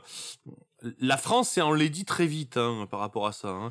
Et, et effectivement, c'est là. Et et même les boucheries, je veux dire, j'y pense là, un truc tout simple quoi. Euh, on installe des boucheries dans des bâtiments ultra modernes à l'entrée euh, des villes, non pas à l'intérieur des villes. hein. Euh, je connais une sous-préfecture, vous n'avez pas de boucherie dans la sous-préfecture, il y en a une gigantesque dans un bâtiment hyper moderne à l'entrée de, la ville. D'une laideur absolue, à côté d'un toiletteur pour chien, d'un vendeur de de de, de, euh, Oui, mais plus de bateaux, Là, enfin, ap- conneries après, on va rentrer dans un autre sujet, c'est l'urbanisme Oui. en France. Oui, oui, alors oui, avec oh là, oh là, avec- oh là. Voilà, avec la muséification des centres-villes, Ouais. l'interdiction des voitures. Donc évidemment, Euh, si tu et la peux plus destruction du accéder- reste. Voilà, et si, si tu peux plus accéder euh, avec ta camionnette euh, et, des- et, et emmener ta viande Mmh, au centre-ville, bon, bah, évidemment, là, la boucherie, elle va, elle va décamper. Donc, euh, la- Et si les gens peuvent plus y aller en voiture voilà. non plus, ils peuvent si- y aller. exactement, voilà. exactement. Bon, ça, c'est un autre sujet. Mais euh, C'est tout à fait, oui, t'as raison, je m'éloigne beaucoup. Non, non, non, mais- il faudra mais- en parler aussi, il faudra en parler Mais de ça c'est- aussi, ce, hein. ce- ce paradoxe, c'est le même paradoxe que je disais tout à l'heure, où euh, les émissions culinaires, où on fait de la super bonne cuisine tous les soirs à la télé et on bouffe de la merde le midi euh, rapidement. C'est exactement le, ça, ça tient du même truc, quoi. Euh, d'un côté, on a les, les centres-villes de plus en plus protégés, muséifiés, puis d'un autre côté, on a la, la suburbia tout autour euh, qui, qui, qui se développe. Bon, après, je trouve ça moche ou pas, c'est un autre sujet, hein, mais. euh, Ah, mais il y a une poésie à la Header, voilà. hein, c'est un Voilà. problème. Mais euh, en tout cas, est-ce qu'il y aura des, des- des supermarchés cannibales? Des- Non, peut- peut-être pas des supermarchés, mais des, des- ça serait marrant de voir des, des chaînes, des chaînes franchisées euh, de, de viande humaine. Il y a ça dans Futurama, je crois. Non, non, c'est des chips. C'est des chips à la, Les chips à la viande humaine, humaine. ouais. Ouais, les chips à la viande humaine. C'est quel goût viande humaine? Hum, Un truc comme ça. Ah, Bah, j'en il y a aussi, euh, il y a aussi euh, l'Allemagne avec euh, Armin euh, Maiver. Hein, T'en souviens ça le euh, le gay cannibale qui invite un type, euh, qui cherche un type avec lui. C'était rien ça? Ah, celui qui a mangé oui, son oui, pénis, oui. celui qui a mangé son pénis là? Enfin pas le Non, il a sien, mangé entièrement. Non, pas le sien de, de son. Oui, alors Ouais. euh, il y a Ah, avec un news- mec consentant quoi. Oui, oui, avec un euh, mec consentant. Il y, a, il y a eu une news là dernièrement. Il est euh, Ah j'ai pas pro-vegan. vu ça. euh, je ne sais, plus qui, je l'ai envoyé. Il est devenu pro-vegan en prison, non Un truc comme ça. Il est. euh, Ouais, mais quelque part il y c'est étonnant. quoi. Il y a, il y a un, il y a un truc très. Ouais, ouais, il y a un truc qui est sorti dernièrement sur lui. Sur lui c'est pas étonnant parce que parce qu'un des grands arguments qu'il avançait, notre Maiver, hein, c'était de dire, euh, je crois, enfin je crois que c'est Maiver parce que euh, chez euh, Maiver Brandt, Brandt c'est la victime, Maiver c'est l'auteur, enfin je sais plus, enfin bon, euh, faudrait faudrait faudrait checker. Euh, un des grands arguments qu'il a avancé dans son procès, c'est de dire mais que me reprochez-vous Il était d'accord, adulte consentant. Adulte Ouais, consentant. il, a, euh, il a été condamné sur quelle base du coup? Sur mutilation? Sur... Parce que le Je cannibalisme. L'anthropophagie euh, dans, dans non, nos codes- en Allemagne, dans je nos crois que pas. Même Non, dans le code pénal ça- français, je pense pas Non, qu'il non, y en a... France, non, non, non, Non, non, non, on parle de profanation de, sépu- de, Voilà, c'est ça. on parle de, Voilà, exactement. d'actes de cavalerie. euh, bah, parce qu'en même temps, bon, c'est pas non plus. mutilation, toutes ces choses-là, mais non, non, Oui. ça fait bien Ouais, longtemps qu'il n'y a pas eu un, Il y avait un détenu là qui avait qui avait mangé une partie d'un autre d'un co-détenu qui lui n'était pas d'accord par contre. hein. Euh, et je crois qu'on avait passé comme ça acte de barbarie. euh, euh, Et- voilà, quoi. Et quand on était gamin, c'était quoi cette histoire avec la valise? Je me souviens, ça m'avait. La valise. Il n'y avait pas une Hmm. histoire d'un japonais en France qui avait mangé? Ah oui. Voilà, c'est ça. voyez, on a, on vraiment, Sagawa, vraiment, Sagawa, vraiment Sagawa. beaucoup travailler euh, pour cette émission. Is- Issei Sagawa, oui, qui avait, qui avait- qui avait tué une Hollandaise, je Voilà, crois, une Hollandaise, euh, c'est ça. et qu'il avait euh, mangé, euh, et qui aujourd'hui a une, euh, enfin, fait du porno au Japon, Ouais. fait, euh, fait des livres de cuisine, etc. euh, bon, voilà quoi. hein, Je me souvenais plus. Elle, est- elle était consentante ou elle était pas consentante? Non, c'était. Euh, non, non, non, une fois un- morte, oui, elle disait plus rien. Oui, oui. Quoi, mais, non, non, mais, à la base, c'était un homicide. Ouais, un. Ah oui, tout à fait, oui, clairement, oui, c'était, c'était, euh, Ouais. euh, elle s'attendait pas à ça, quoi, la, la, la pauvre fille, quoi, c'est, euh, ça, c'est, euh, bon, euh, Et l'autre, Mais l'autre- peut-être un marché pour le cannibalisme synthétique au Japon ou en Allemagne. En dehors de ces pays, je suis pas sûr. Mais bon. Ah, sous-estime pas. sous-estime ouais, pas. je, je je sais suis pas. persuadé, moi, que, qu'il y a, il y a, il y a, il y a, il y a un moyen de, de, de créer une demande, euh, si, si, si, si, quoi, je veux dire, euh, l'Australien bourré, euh, le, le, le cadre supérieur parisien fatigué. euh, Il suffit qu'il y ait deux trois Instagrammeuses ah, qui s'y mettent. Ouais, euh, voilà, ouais. Ouais. Et ça, ça va, ça va décoller, tu vois. Tu deux trois vidéos, vrai- non, Non, des podcasts, surtout des surtout podcasts très intéressants comme sur c'est le des cellules, euh, tu peux prendre les cellules de ce que tu veux, donc tu peux, tu Ouais. peux manger euh, de tel ou tel acteur qui, qui décide ou telle, telle actrice qui décide Mhm. de donner ces cellules euh, euh, pour les, les reproduire. Je, suis d'accord que le une- côté synthétique, le côté synthétique risque de, de, de faire sauter des barrières euh, mentales. euh, Je, Ouais, ouais, je- je ouais. suis d'accord. Même euh, manger des animaux euh, que personne n'aurait mangé, euh, osé manger. Il y a un autre aspect d'ailleurs qui est en train de se développer, puisqu'on de la, de- des startups qui, qui, qui, qui, qui, qui, qui essaient de, comment dire, d'industrialiser le- le- la création de la production de viande synthétique. L'autre côté, c'est les insectes.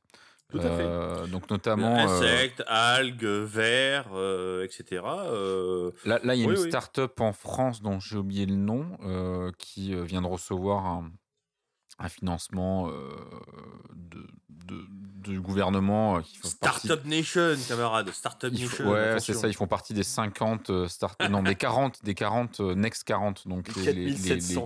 Les- les 40 startups qui ont reçu un, un financement lourd de la part de l'État. Alors eux, ce qu'ils font, c'est assez marrant, je suis allé voir. Ils font Tout ce que fait euh, l'État est lourd, donc de toute façon. Ils font, ils font des, des, des, des, des unités de production euh, donc de, euh, de, de protéines à base de- d'insectes. Par contre, aujourd'hui, c'est uniquement pour faire des croquettes pour chiens et chats. Donc Bah oui. Ouais, ouais. voilà, donc on est sur un truc un peu timoré, Euh, mais je Une, pense une- que... une- une petite parenthèse là. Est-ce que vous vous souvenez le film qui s'appelle The Misfit? Non.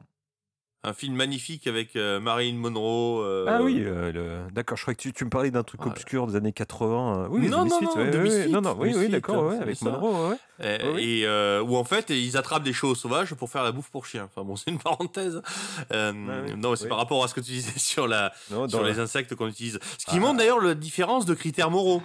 Hein à l'époque de ce film, on fait de la bouffe pour chiens avec des chevaux sauvages qu'on a qu'on qu'on capture d'ailleurs d'une façon très belle avec les chevaux, avec les, les avions, tout ça. Enfin. Et puis évidemment le- la, la fin est terrible, qui, enfin bon, avec ces chiens, enfin bon. Euh, mais euh, le critère moral a changé, quoi. Effectivement, aujourd'hui, on donne des insectes à bouffer aux animaux plutôt que des chevaux. Après, manger les insectes. euh, C'est- Et franchement, depuis, depuis que je suis gamin, depuis que je suis gamin, j'entends ça. On va bouffer des. Dans le futur, on mangera des insectes. euh, mais on, l'a fait dans plus- le passé, il n'y a pas si longtemps Oui, que ça. non hein. mais d'accord. pas- Oui, oui, mais c'est, enfin, j'ai vraiment l'impression que tous les six mois, il y a un, un génie euh, qui, qui- qui arrive et qui dit ah, on aura plus faim, on va manger des insectes, on va manger des grosses larves et tout ça ou des, Bon, cela, des trucs. cela- cela grillés, dit, hein. vu, vu l'état du, euh, des insectes en France, oui, je c'est suis pas ouais, certain que ça Voilà, soit- c'est ça.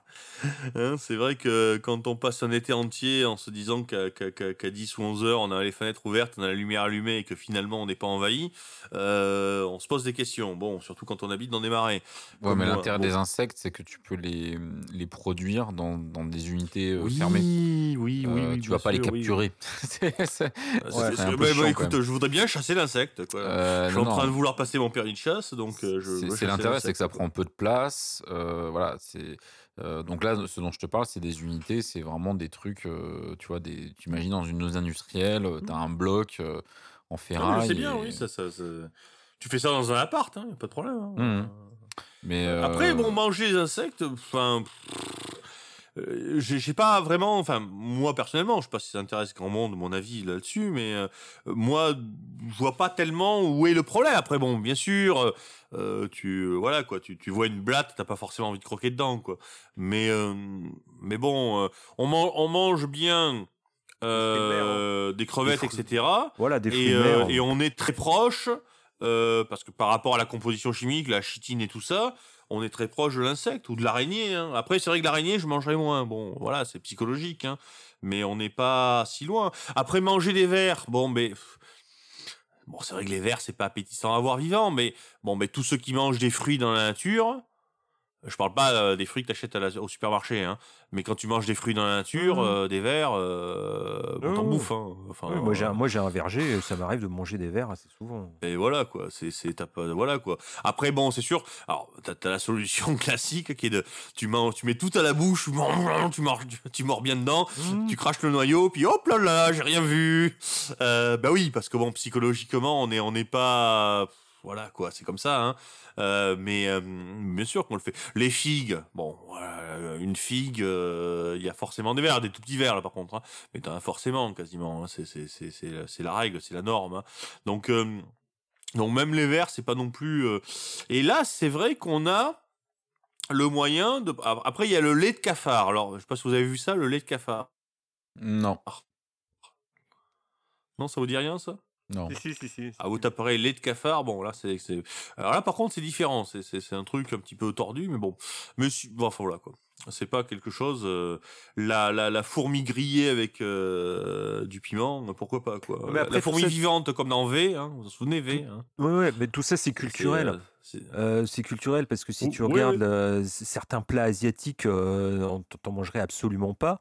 Euh, et, et- et d'un autre côté, des Asiatiques qui nous verraient manger des trucs, euh, pour eux, ça les Ouais. rendrait dingues. Les escargots, voilà, les escargots, les voilà, les les hein. tout simplement, les grenouilles. D'ailleurs, en si passant, plus, mais- euh, la, la population d'escargots dans ma région a considérablement euh, chuté quoi aussi. hein.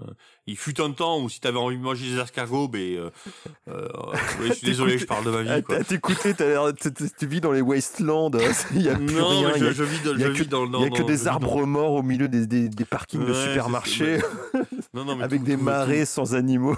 tout, tout, tout va mourir quoi. C'est. Non mais on est, on sangliers. est classé, on est, on est classé Natura 2000 donc c'est bon. Euh, des, des sangliers, ça on a putain on en a quoi. De toute façon, tout décroît sauf les sangliers. hein. J'ai l'impression que c'est. euh, Ouais, mais c'est même pas ouais. des sangliers en fait, c'est des hybrides euh, sangliers hommes, euh, sangliers, Sangliers hommes. sangliers cochons. Je raconte n'importe quoi. Euh, sangliers cochons, voilà. Des cochons gliés. Des. C'est pas sanglochon On dit pas ça? Je crois que c'est sanglochon. C'est pas des. Tu vois. Euh... Non, effectivement, oui, euh, les insectes, euh, les algues, euh, il y a des ressources euh, euh, intéressantes de ce point de vue-là, euh, qui sont bien moins négatives et moins- bien moins destructives que l'aquaculture, puisque l'aquaculture euh, de poissons euh, est une absolue euh, abomination, hein, l'élevage de, saumon. hein. Et d'ailleurs, là, on, rejette, on rejoint un petit peu ce qu'on avait dit en début de, de podcast, hein, sur la question des changements de goût, des, du prix, hein, le fait que le saumon fumé aujourd'hui, ben, finalement, ben, le saumon fumé, c'est plus un produit de luxe. Mm. Clairement. Enfin, je veux dire, euh, le- tu regardes le prix d'une barquette de, de saumon fumé, euh, entrée de gamme, euh, t'es à un prix dérisoire. Ben oui, mais le problème, c'est que c'est fait à un prix qui est absolument prohibitif pour ce qui est de la nature. Donc, autant dans cette direction, il n'y a peut-être pas forcément de solution à l'aquaculture, autant les algues, autant euh, euh, le plancton, il y a des gens qui parlent- enfin le plancton, je sais pas, non c'est le, enfin je sais plus, enfin j'ai vu ça passer. euh, Là, il y a peut-être des possibilités. Après, il y a ceux qui disent que la solution de l'élevage du saumon et d'autres poissons, c'est de passer par des, des, des poissons euh, génétiquement modifiés. Ce qu'on avait appelé le Frankenfish. Je sais pas si vous vous souvenez de ça. On Ouais, avait beaucoup parlé à l'époque, hein, il y a quelques années. Hein. Euh, mais enfin, en tout cas, il y a, il y a des possibilités pour, pour, euh, pour nourrir sans aggraver la destruction, quoi. Et sans forcément euh, continuer dans l'abomination morale et éthique que euh, représente euh, l'élevage industriel qui effectivement euh, euh, 41 kilos de poulet au mètre carré en Hollande, c'est la norme je crois, sur un seul étage il me semble. Bon, vous êtes à des, chiffres, enfin c'est effrayant quoi, je veux dire.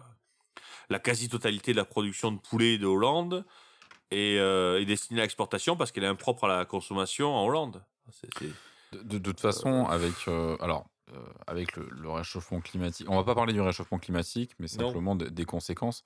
Euh, la- En précisant qu'il y a un réchauffement tendanciel qui n'est pas forcément anthropique, qui n'est pas forcément définitif, mais que des oscillations du, du climat on Oula. en a connu, mais que ça peut être définitif. Voilà. Oula, euh, oula, Non mais ne je, je pas dans précise, débat. là je me suis mis euh, de, Ah, je me suis ne protégé rentre- de tous les côtés quoi. Oh putain, euh, rentrons pas dans ce débat. Euh, donc réchauffement climatique il y a. Euh, non mais ce que je voulais dire c'est que de toute façon, euh, il y a un réchauffement qui est rapide, euh, ok. Ouais. Donc euh, ce, qu- ce qui est sûr c'est que il va y avoir un problème d'adaptation des biotopes. euh, donc ce qui normalement se produit, il y a eu toujours des, des- des changements climatiques, il a fait plus froid, il a fait plus chaud, mais ça s'est produit sur des, des centaines de milliers d'années. Euh, Pas forcément, pas non, forcément. et- obligatoirement. Et, à chaque Non. fois, c'est- c'est- c'est c'est pas bon. Hein. Enfin, je veux dire, quand ça se passe, c'est pas bon. Quoi. Non mais d'accord, mais ce que je veux dire c'est que là ça va se, ça va se produire très rapidement. Euh, donc Non, les biotopes c'est- ça dont- s'est déjà produit très rapidement. Mais- Ah là là. Mais oui, Mais non, produit. mais oui, oui, bah oui, oui, historiquement, c'est déjà Mais produit si, très attends, rapidement. euh, C'est en train de- Si, si, si. Ce que je veux dire. Mais non, attends, euh, entre, entre 1700 fait- et voilà. 1750, Voilà. euh, Ouais. t'as- un putain d'écart de température euh, colossal. Mais encore une fois, je dis pas que, que c'est comparable. Peut-être qu'aujourd'hui, euh, il fera plus chaud demain, puis beaucoup plus chaud demain, et puis peut-être que dans 1000 ans, il fera hyper, hyper Ah. plus chaud. Euh, je- J'ai mais- juste fermé la porte. euh, c'est moi. J'ai parlé de réchauffement climatique. J'ai ouvert la, la porte des enfers. Non, mais Je- tu, je- tu dis juste qu'il y a une augmentation des températures sur Que- lesquelles il y a un consensus Alors. scientifique qui dit quelque chose et que ce putain de consensus scientifique, il pourra dire le contraire demain et qu'on sera comme deux ronds de flanc, comme d'habitude. Je suis pas sûr, mais peu, peu importe. ce, que, ce, que, ce, que, ce que je veux dire, c'est qu'en tout cas, ce qu'on voit aujourd'hui, euh, c'est qu'il y a une décroissance euh, de, euh, bah, de la diversité biologique sur la planète. donc voilà, on parle de, de faune, de flore, etc.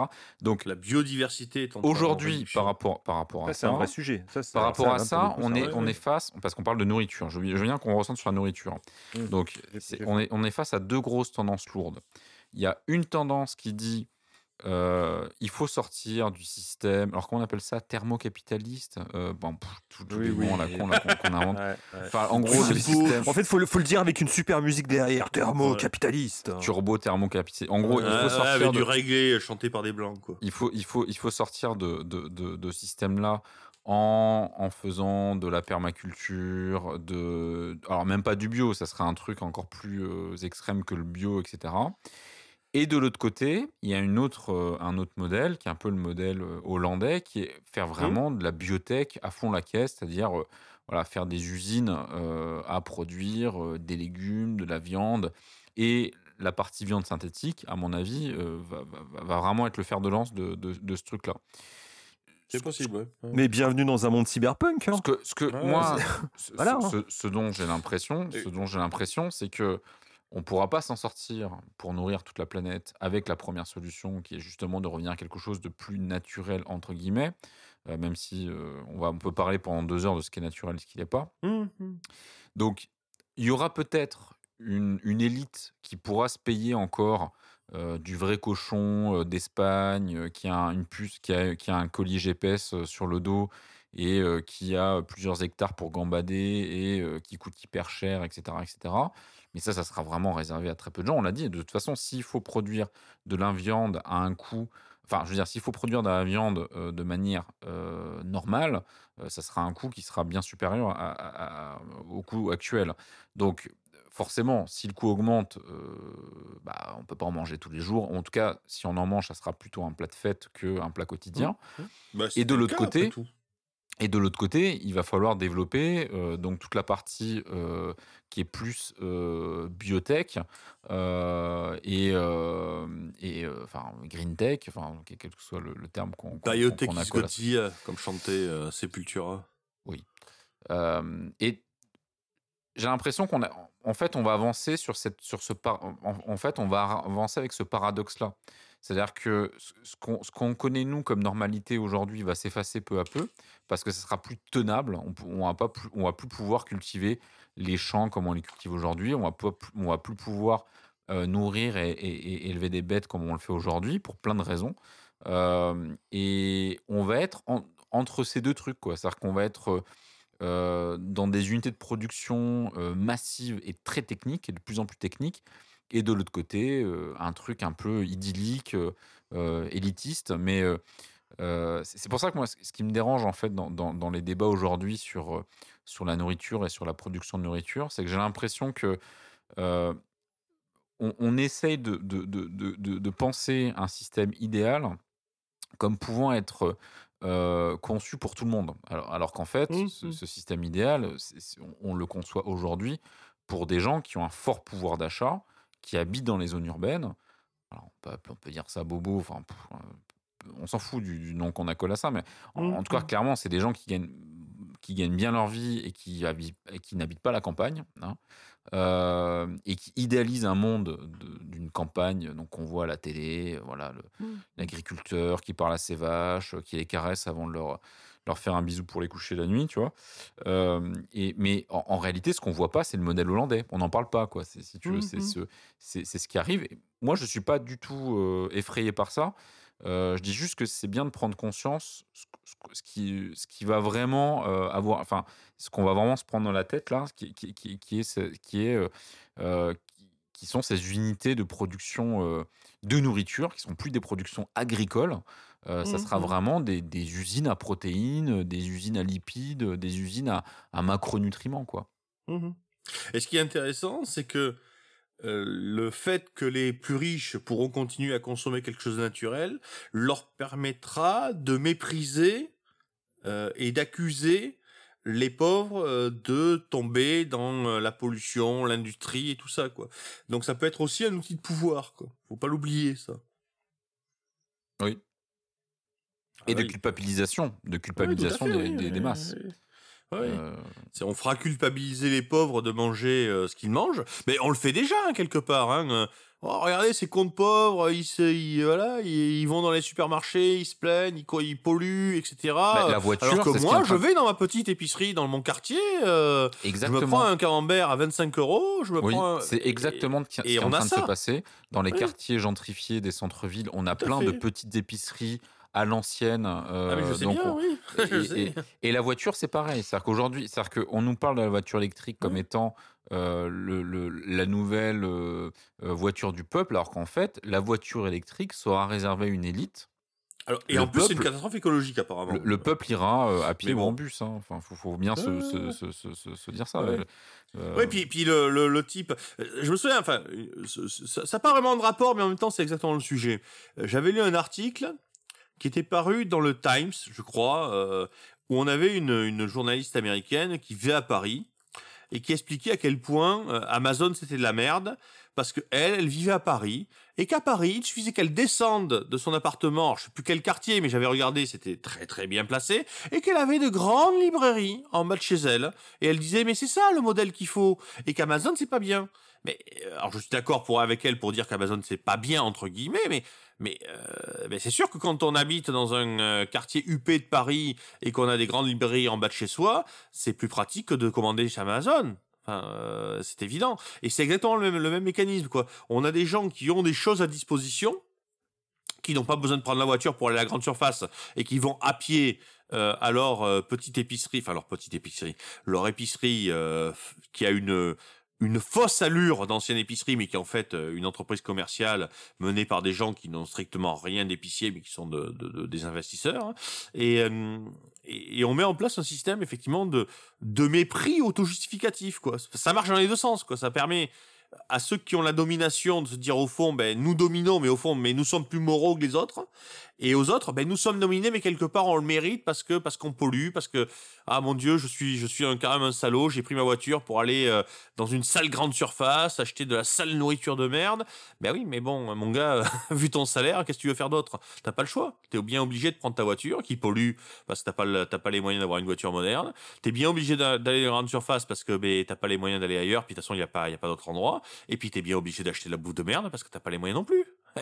Et donc, du coup, on arrive à faire culpabiliser les gens qui n'ont pas les moyens de faire quelque chose, de le faire. Ce qui, est un système très performant, puisqu'en plus, ça va pousser les gens qui n'ont pas les moyens à plus travailler pour s'offrir le machin. Enfin, Mhm. on crée un système très pathologique, très pervers, mais incroyablement rentable. Incroyablement rentable. Ouais, je suis Pour ceux qui vont se passer judicieusement. Je suis d'accord. Et Cyril euh, dort. Cyril, une, Non, je suis absolument pas d'accord, mais je, tout le monde s'en fout. Vas-y, vas-y, non, mais explique-toi. Non, non, non, non, non, non, non, non, je, suis- non, non, je suis entièrement d'accord avec toi. Si, Ah en non, plus, tu pourrais même. pas d'accord, tu- Mais non, si, si, mais je, je voulais te troller. Mais euh, en plus, tu as une dimension religieuse euh, qui est à rajouter à tout ça. C'est-à-dire, tu as, les élus qui vont faire les bonnes choses Hmm. et qui, grâce à ça, vont se sauver et par là même sauver le monde. Et puis, tu as à côté de ça les gens pas élus qui, euh, qui sont les damnés, qui font pas du tri, qui qui achètent pas leurs trucs en vrac à l'épicerie, qui, voilà, qui prennent leur bagnole pour aller au supermarché et c'est eux qui détruisent le monde. Tu vois le, voilà, le Ouais, truc. Et, et tout, et je, je reviens à ce que j'ai dit tout à l'heure, c'est cette alliance entre euh, l'effondrement et euh, allez, le véganisme et effondrement euh, qui, qui, qui, se, qui en, tourne en rond en ce moment, euh, théorique, en, en théorie et en pratique. Euh, moi, je trouve sur, à, à ce niveau-là.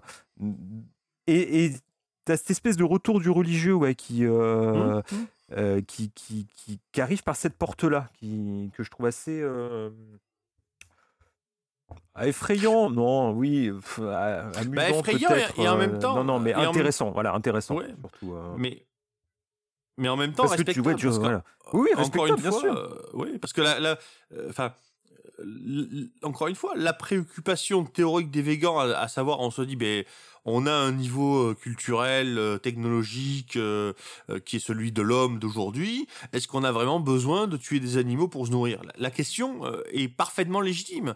Le seul problème, c'est que toutes les questions légitimes, à toutes les époques, ont toujours, enfin, toutes les époques, depuis quelques dizaines d'années ou quelques siècles, deux siècles au moins, elles sont utilisées par un système qui fait qu'elles qu'elles sont systématiquement perverties. Alors aujourd'hui, le véganisme a un certain euh, succès, hein, le vent en poupe, et donc évidemment, c'est lui qui est instrumentalisé au- aujourd'hui. Donc c'est lui qui va servir à aggraver la situation. Comme après tout, au 19e siècle, les gens qui étaient qui avaient vécu dans la pauvreté, les immigrés irlandais qui arrivaient à New York, ben ils étaient heureux d'avoir un putain de steak parce que avoir un steak, c'était quelque chose qui qui ne leur serait jamais arrivé euh, en Irlande. Hein. Donc ils étaient heureux, ils avaient envie, puis ça leur donnait un petit peu de force pour bosser. Donc à chaque fois, ce sont des, choses légitimes, plus ou moins légitimes, peu importe, mais qui sont perverties par euh, un mécanisme global euh, qui fait que, rien ne peut, euh, ne peut lui échapper pour l'instant. hein. Et, quelle que soit la solution euh, trouvée à la question de la fin du monde, dans, le- monde, euh, belle hésitation d'ailleurs, fin du monde, fin dans le monde, euh, eh bien, ça sera quelque chose qui sera profitable hein, à ceux qui veulent en profiter, si je peux dire. hein. Après, il y a une autre alternative. Antoine explique qu'il va falloir euh, ces deux pôles, qu'il va falloir produire massivement de, de- la nourriture pour nourrir tout le monde. Mais euh, pour, si- on aura besoin de nourrir tout le monde s'il y a tout le monde. Parce que les ajustements démographiques, on en a connu dans l'histoire. hein. L'Allemagne a perdu 20% de sa population en 39-45. L'Allemagne a perdu 33% de sa population en euh, 1618, 1640, euh, 1648. La France a perdu 7 de ses 17 millions d'habitants pendant la guerre de 100 ans. Les ajustements démographiques Mmh. peuvent arriver. Et ça La sera peste, pas euh, joli la- du tout. Ouais, La mais pas par la aussi, guerre. Enfin, si ça arrive par la. Enfin, Mais pas par la guerre directement. Je veux dire, euh, les 7 millions que la France a perdus pendant la guerre de, de, de 100 ans, les 7 millions d'habitants, hein, elle passe en 1340, on a à peu près 17 millions d'habitants. En euh, 1440, on a à peu près... Euh, non, j'ai dit 17 millions et on a à peu près un 10 millions. Donc on a perdu 7 millions. Et en 1550, un siècle plus tard, on, a on est revenu aux 17 millions. Bon. Mais 7 millions d'habitants, ils sont pas, ils ont, c'est pas des morts. C'est le déficit démographique. C'est-à-dire, c'est le, le déficit de naissance, pardon. hein. C'est-à-dire que tu as bien sûr des morts, tu as des massacres, mais tu as surtout une société qui fait moins d'enfants. Et ça, de même que l'Allemagne pendant la guerre de 30 ans, l'Allemagne en, 40 en 39-45, c'est autre chose. C'est vraiment des morts. C'est vraiment 20% euh, de la population qui. qui euh, euh, enfin, 20%, je peux être. Ça dépend des calculs, on dit 17%, 18%, euh, mais. En gros, on est entre 15 et 20% pour l'Allemagne, pour la Grèce, pour la Serbie. euh, voilà, bon, c'est. Donc, vous voyez, ce que je veux dire, c'est que ce type d'ajustement démographique, on n'est pas, euh, on n'est pas sûr de ne pas le voir. Sachant qu'on a des mouvements dénatalistes qui commencent à apparaître. Euh, bah, qui, surtout, on, encore une on- fois, on- et- on a des, on a des moyens militaires et puis il y a des guerres. Oui, oui. attends, non, mais euh, il y a, y y a aussi euh, voilà, c'est toute cette rhétorique qui commence à apparaître, qui pour lutter Mhm. contre l'effondrement, il faut arrêter de faire des enfants. manger les bébés, manger les bébés, comme voilà. disait. euh, chez les bébés, comme disait, euh, c'est un l'autre. Oui, bah oui, il faut bien débunker le c'est- pas un hoax. Non, c'est pas un hoax. L'image C'est est une provocation réussie. Mais c'est voilà, c'est une provocation réussie. Parce qu'après tout, la hoax, réaction ça- de ceux qui ne sont qui ne sont pas dans la dans la dans l'ox, euh, elle est quand même surprenante. Hein. Oui, oui. Autant la tarée qui hurle manger les bébés, Bon, manger les bébés. enfin, voilà, pour- faut pour ceux expliquer. qui explique. explique, Voilà, euh, pour ceux oui. qui l'ont pas vu, c'était à une réunion publique de, de Cortés, là, là, celle qui est en train de monter au Parti démocrate. euh, qui est Américain. une bonne, bonne malthusienne. Euh, voilà, tout d'un coup, il y a une jeune fille pendant sa réunion publique. Vous, vous, vous trouverez la vidéo assez facilement. Vous tapez Eat the Babies et vous trouverez facilement. et voilà, il y, a- il y a une jeune fille qui, euh, qui a l'air un peu paumée, euh, qui se lève euh, au milieu du public et qui commence à, à, voilà, à faire tout un truc. ça va s'effondrer, c'est la fin du monde, blabla. Et puis tout d'un coup, elle jette son slogan Eat the Babies. Il va falloir qu'on mange les bébés pour pouvoir s'en sortir. Voilà. Et puis elle est sur son truc. Et donc, il y a Cortez euh, qui est en face et qui commence à faire des gros yeux, à regarder la sécurité, à se demander où est-ce qu'elle est Elle fait arrivée. très et bien tout les gros yeux. Elle fait très bien les gros yeux, Ah, Cortez. ça, oui, Elle est- Voilà. Elle a, elle a des bonnes mimiques, Cortez. C'est pour ça qu'elle va aller très loin. Et, euh, et, et voilà, et tout- toute l'assemblée commence un peu à se demander tout ça va. Et donc, en fin de compte, on, on pensait que c'était euh, c'était une cinglée qui tout, qui tout ça. Et en fin de compte, euh, c'est une, une activiste euh, anti-malthusienne qui, euh, qui, en faisant ça, voulait, euh, voulait dire qu'en fin de compte, on, applique toujours les mêmes conneries et que, c'est, grosso modo, c'était ce que les supporters de Cortés allaient faire. Finir par faire, c'était de manger les bébés, grosso modo. hein. Je, je- Ouais, ouais. je- Et ce qui est effectivement intéressant, c'est que la réaction Voilà. Euh, de Cortés et des autres, c'est pas de dire mais euh, vous êtes un peu folle, vous êtes taré, mais c'est de dire au fond oui bon. mm, Pourquoi mm. pas On, va, y, Ouais, on va y ouais. réfléchir. Oh, c'est pas euh. bien, mais bon, pourquoi moi? Et c'est vrai que c'est c'est là où on est un petit peu interrogé, quoi. Je veux dire, euh, la provocation a marché là pour le coup. Oui, je veux dire, oui, oui, bah oui, oui, elle a voulu, elle a bien démontré ce qu'elle voulait démontrer. hein. Elle s'est pas fait virer à coup de, pied- à coup de pied dans le cul en se faisant traiter de taré, quoi. Mais elle joue Non, très non, bien. non, hein. euh, Enfin, moi, j'y ai cru. J'avoue, quand j'ai Ah vu oui, la moi vidéo, aussi. euh, hein. elle joue très bien. que moi, faut, faut dire qu'on entend des tarés comme ça, on en entend. hein. Oui, voilà, c'est pour ça que je dis C'est- assez vraisemblable. Mais euh, ouais, après, moi, je suis un peu déçu parce qu'à un moment donné, euh, j'ai cru qu'elle allait vraiment se foutre à poil. Oui, ah bah oui, et ça aurait- courir ouais, euh, ça aurait été partout. Ah bien. bah ça, ça manquait, ça manquait. hein. Ouais, en hurlant, en hurlant et en projetant du sang, ça aurait été Voilà, en, ouais. en mangeant Le un faux sang de bébé, ces ça aurait été menstrues, super. évidemment, pour faire plus féministe. J'ai été super. déçu euh, Oui, oui. simplement du discours euh, manger des bébés. Je pensais qu'il y aurait eu euh, plus de, plus de conviction dans son geste. Mais bon, voilà. Enfin voilà, donc c'est- c'est- c'était ouais, c'est une parenthèse, une anecdote. Mais, Mais, euh, euh, mais encore une fois, voilà, c'est- le cannibalisme, c'est- une petite musique qu'on entend quand même un peu euh, À, dro- à droite à gauche. euh. Moi, j'ai l'impression que quand on parle de cannibalisme et de futur, euh, sachant que tu l'as dit tout à l'heure, on est euh, dans cette espèce de, de, de- mouvement collapsologie euh, hyper fort euh, en France, et bon, dans le monde, mais assez fort en France. Euh, moi, ça me fait penser tout de suite à des scénarios genre The Road, quoi. Enfin, vraiment, c'est la fin du monde, euh, c'est- tout, tout, tout est mort, et du coup, bah, on commence à, à bouffer les vivants, quoi. Oui, non, oui, non. J'ai- J'ai vu que les kangourous euh, étaient en train de se manger entre eux là à cause de la sécheresse. Il y a une terrible sécheresse en Australie ouais. depuis des mois. Il fait plus de 50 degrés et euh, les kangourous se, se bouffent entre eux là parce qu'ils ont vraiment. Il y a plus de. À mon avis, ils se bouffent bouffer, entre eux hein. parce que parce qu'il fait chaud et puis parce qu'ils vivent avec les Australiens, quoi. C'est quand même deux raisons. Ah, plus de 50, Ils c'est sont pas possible parce que le record c'est 47, mais euh, il fait chaud, on va dire. voilà. oui, il fait chaud. On en a déjà eu, on a déjà eu cette conversation sur la température. Mais euh, oui, je sais plus ce que je voulais dire, donc euh, Bah, excusez-moi de vous avoir interrompu. Non, non, mais euh, oui, oui, oui, voilà, voilà. le Non, cabinet- scénario, oui, alors, qui- je disais oui, on Ah, scénario si, si, je, monde, je oui. me souviens de ce que je voulais dire, excusez-moi.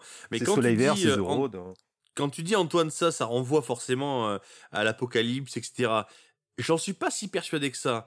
Parce que d'un point de vue darwinien, le cannibalisme euh, est à la fois euh, rentable, entre guillemets, hein, le terme est, évidemment pas applicable à la théorie darwinienne, mais en tout cas n'est pas absurde, et il a un avantage considérable, c'est qu'il... euh,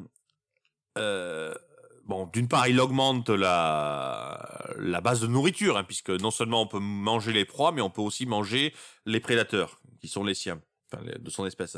Mais en plus, ça crée une très forte euh, pression euh, évolutive sur la population cannibale, puisque seuls les, euh, les membres de cette population qui sont à la fois suffisamment forts pour manger les autres, mais pour se manger entre eux, l'emportent. Donc, et là j'y viens, cette métaphore du cannibalisme, elle est particulièrement vraie lorsqu'on parle des poissons, qui sont des espèces qui sont à 90%, je crois que les espèces marines, c'est 90% de cannibalisme. Or, il y a une, phrase dans la, dans la pensée indienne qui dit la loi des poissons. C'est quoi la loi des poissons? C'est la loi de la jungle. Et qu'est-ce que c'est que le capitalisme, le libéralisme tel qu'il est pensé par beaucoup de gens aujourd'hui, hein, qui, qui qui sont pas des lecteurs de Adam Smith ou de Hayek ou que ce soit, hein, pour beaucoup de gens, au fond, c'est la lutte de tous contre tous. C'est euh, la concurrence généralisée euh, où tous les coups sont permis. Encore une fois, je dis pas que c'est le libéralisme historique, hein, mais en tout cas, c'est comme ça que c'est compris de plus en plus. hein. Et du coup, c'est la loi des poissons, c'est la loi du cannibalisme. Non seulement on est une entreprise qui doit faire de l'argent par rapport à sa proie, c'est-à-dire à sa clientèle, mais on peut aussi en faire en cannibalisant les autres entreprises, en les absorbant, en les dévorant, en les dépeçant. hein. Donc il y a un aspect euh, très, euh, comment dire, très profit. hein. Vous vous souvenez de la série Profit hein, euh, de la chose. hein? Enfin, je sais pas si vous vous souvenez de la série Profit. euh, Oui, on en a parlé. voilà. Enfin, et c'est ça qui est là. Un côté, ouais, espèce de, de, de dire voilà, on, on, euh, voilà, que, que le plus fort l'emporte et qu'il mange les autres. hein. Donc, euh, donc oui, le cannibalisme entre euh, en jeu là-dedans. Et c'est très bien expliqué ça. Enfin, plus ou moins, du moins. Enfin, c'est assez bien expliqué dans un film japonais qui s'appelle. Enfin, en tout cas, c'est le. C'est le premier film japonais euh, sur Kamen Rider Amazon qui suit les deux premières saisons du, euh, du reboot de Kamen Rider Amazon. Bon, je sais pas si je suis clair dans mes explications, hein, euh, mais, on voit ça dans ce film-là, hein, où il y a tout un discours d'un chef d'entreprise qui explique après tout, mais pourquoi est-ce qu'on fabriquait pas des analogues d'êtres humains que l'on pourrait manger, parce qu'après tout, quand on est fort, que l'on mange le faible, et donc c'est pas forcément attaché à l'apocalypse. Ça peut être au contraire attaché à un mode de fonctionnement peut-être pervers, peut-être pathologique, mais en tout cas à un mode de fonctionnement euh, durable, pérenne et absolument pas euh, catastrophique. C'est c'est dans le cas dans le Soleil Vert. Oui, tout à fait. Mais l'industrialisation de la chair humaine, euh, voilà, pour nourrir la population, euh, c'est pérenne, ça n'a pas l'air de bouger, c'est euh, Ouais, voilà, ouais, c'est ouais. comme ça. hein, Ouais, mais il y a un là, côté un euh. petit peu dystopique. Oui, bien sûr qu'il y a un côté dystopique. Mais ce que je veux dire, c'est dans le Soleil Vert, Hmm. autant dans The Road, euh, on parlait de The Road, euh, voilà, Mm. ça va se terminer parce qu'ils vont tous se bouffer entre eux, c'est la Ouais. fin du monde, ils vont tous crever, voilà. Autant Soleil Vert, ça peut durer un millénaire comme ça. Mhm. Si, si la populace ne, ne se rebelle pas ou tout ça, l'autre il a beau le clamer dans les rues, euh, c'est de la chair humaine, le soleil vert, c'est de la chair humaine, le soleil vert, c'est de la chair humaine. J'ai bien spoilé pour tous ceux qui l'avaient pas vu. Et, euh, Tu as bien Ouais, lagué aussi, je crois. à un non, et moment, puis, là. et puis si, si, si vous avez pas vu Soleil Vert, vous écoutez pas SDX. Voilà. Et, euh, et, tard. et, euh, c'est- ça, voilà, ça peut durer, euh, ça, ça peut durer longtemps comme ça le système. Là, tu as raison euh, de, de le dire. Dans Soleil Vert, c'est pas un accident.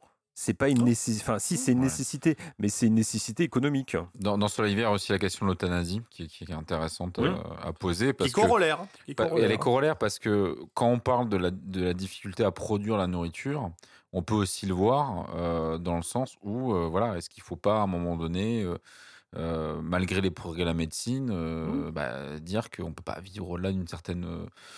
D'un certain âge parce que euh, on le sait hein, ce qui coûte le plus cher c'est les dernières années de la vie Euh, donc euh, pour Pas en nourriture, mais bon. pas en nourriture mais ça coûte cher au global Mais c'est euh, intéressant parce que que- quel est le pays en pointe sur l'euthanasie? C'est la Hollande. Bah oui. Quel est le pays qui pratique le plus d'euthanasie? Qui a les lois les plus laxistes en la matière C'est justement le pays qu'on a évoqué tout à l'heure, celui qui a la plus grosse production. euh, Je dis pas que c'est lié, je Ouais. dis juste Il y a la que Suisse c'est. euh, aussi. hein. Euh, la Suisse, ils ont des. euh, la plupart des gens en ça. France qui veulent, qui veulent se faire. Non, non, mais là, c'est différent. En Suisse, tu as des organisations comme Exit, qui était l'organisation qui avait mis un terme à la vie de François Genoux, hein, ce, ce- j'allais dire ce, ce grand banquier, enfin bon, en tout cas ce personnage.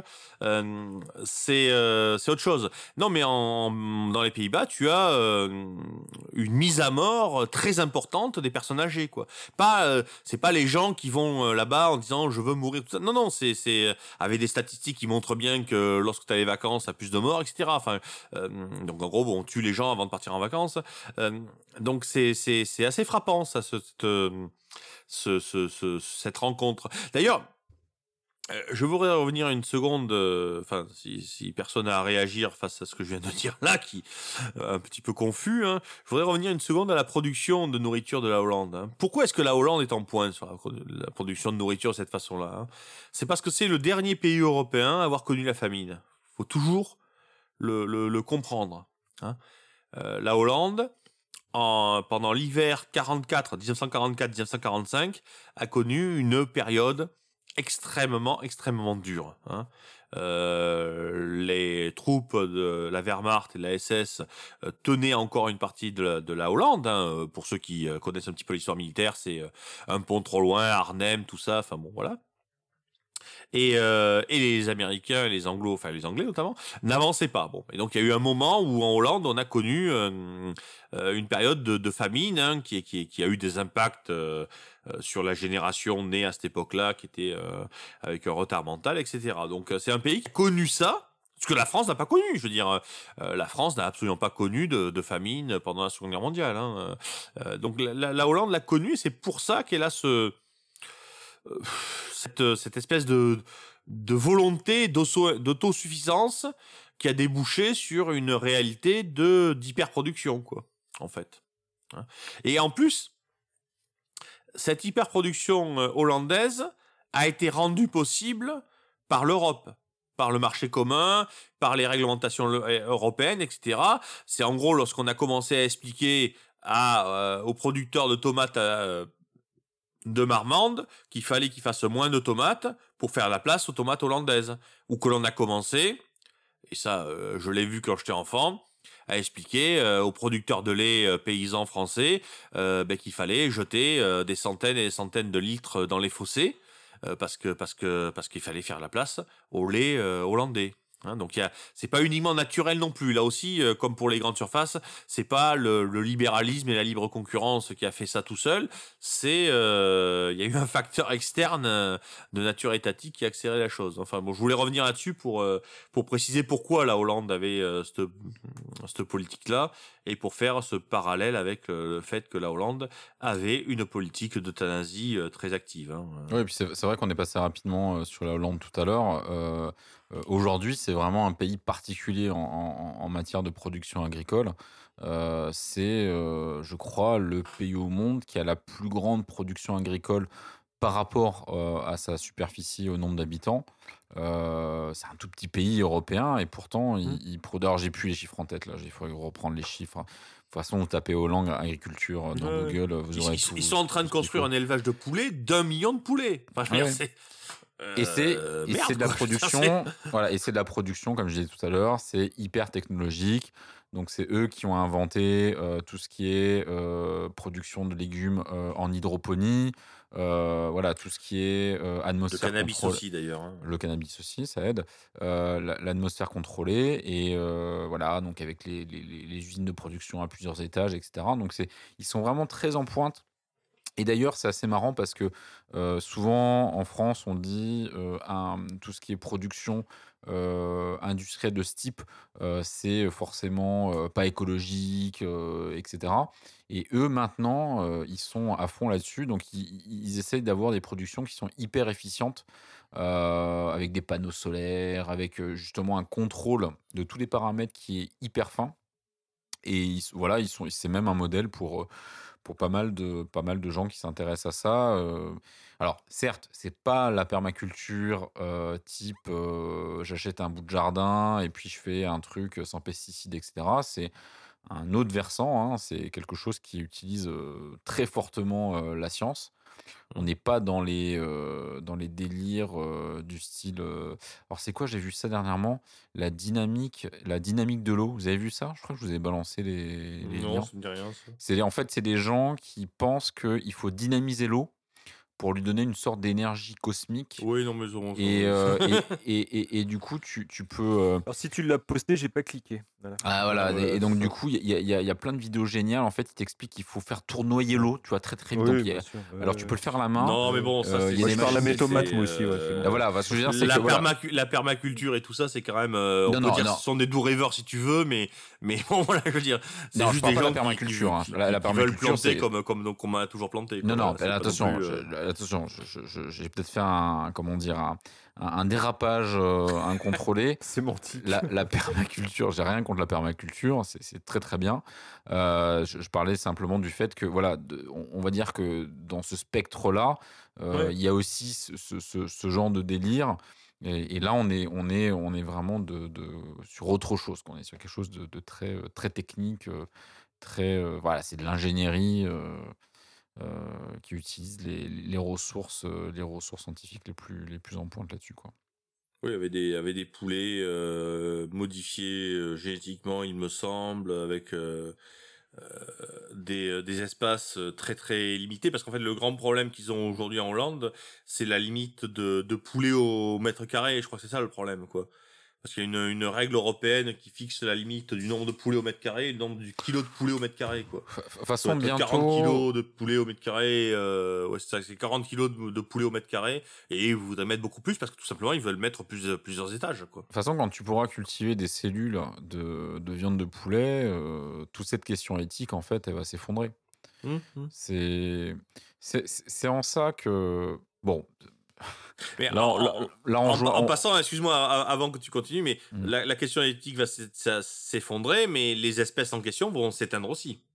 Oui, mais c'est pas très grave. Aujourd'hui, la, la, la- comment dire le euh, qua- 99% euh, de, des, euh, des animaux euh, qui vivent sur Terre, c'est c'est des, c'est des animaux euh, destinés euh, à l'abattoir. hein. 97. Enfin, je veux dire, c'est 97%. 97. Très bien. 97% des animaux sont pour, euh, pour l'homme, quoi.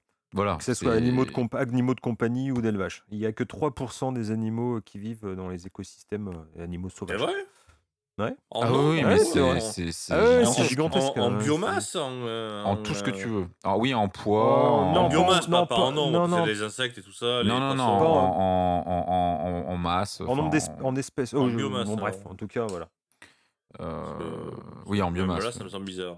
Si, si, non, mais Oui, c'est gigantesque. euh, Oui, c'est gigantesque. Moi aussi, quand j'ai vu le. On a dû voir le même article. Quand Non, mais de toute façon, c'est vrai que quand, quand j'ai euh, parlé tout à l'heure de, de l'élevage de poulets, d'un million de poulets, euh, je crois qu'un élevage moyen en France, c'est 30 000, quoi. Donc, tu- voilà, quoi. Et, euh, c'est 90 000 euh, en Hollande, et là, ils vont en construire d'un d'un million, quoi. Enfin, c'est- C'est c'est- c'est- c'est ça, en fait, c'est ça fou, que je quoi. trouve vraiment intéressant dans la période actuelle, avec toutes ces, euh, toutes ces polémiques, tous ces gens qui sont. euh, qui- bon, ch- chacun semble détenir la vérité. Bon, on sait très bien qu'il faut toujours être un peu. Il faut rester humble hein, par rapport au futur et, et- et- et aux prédictions.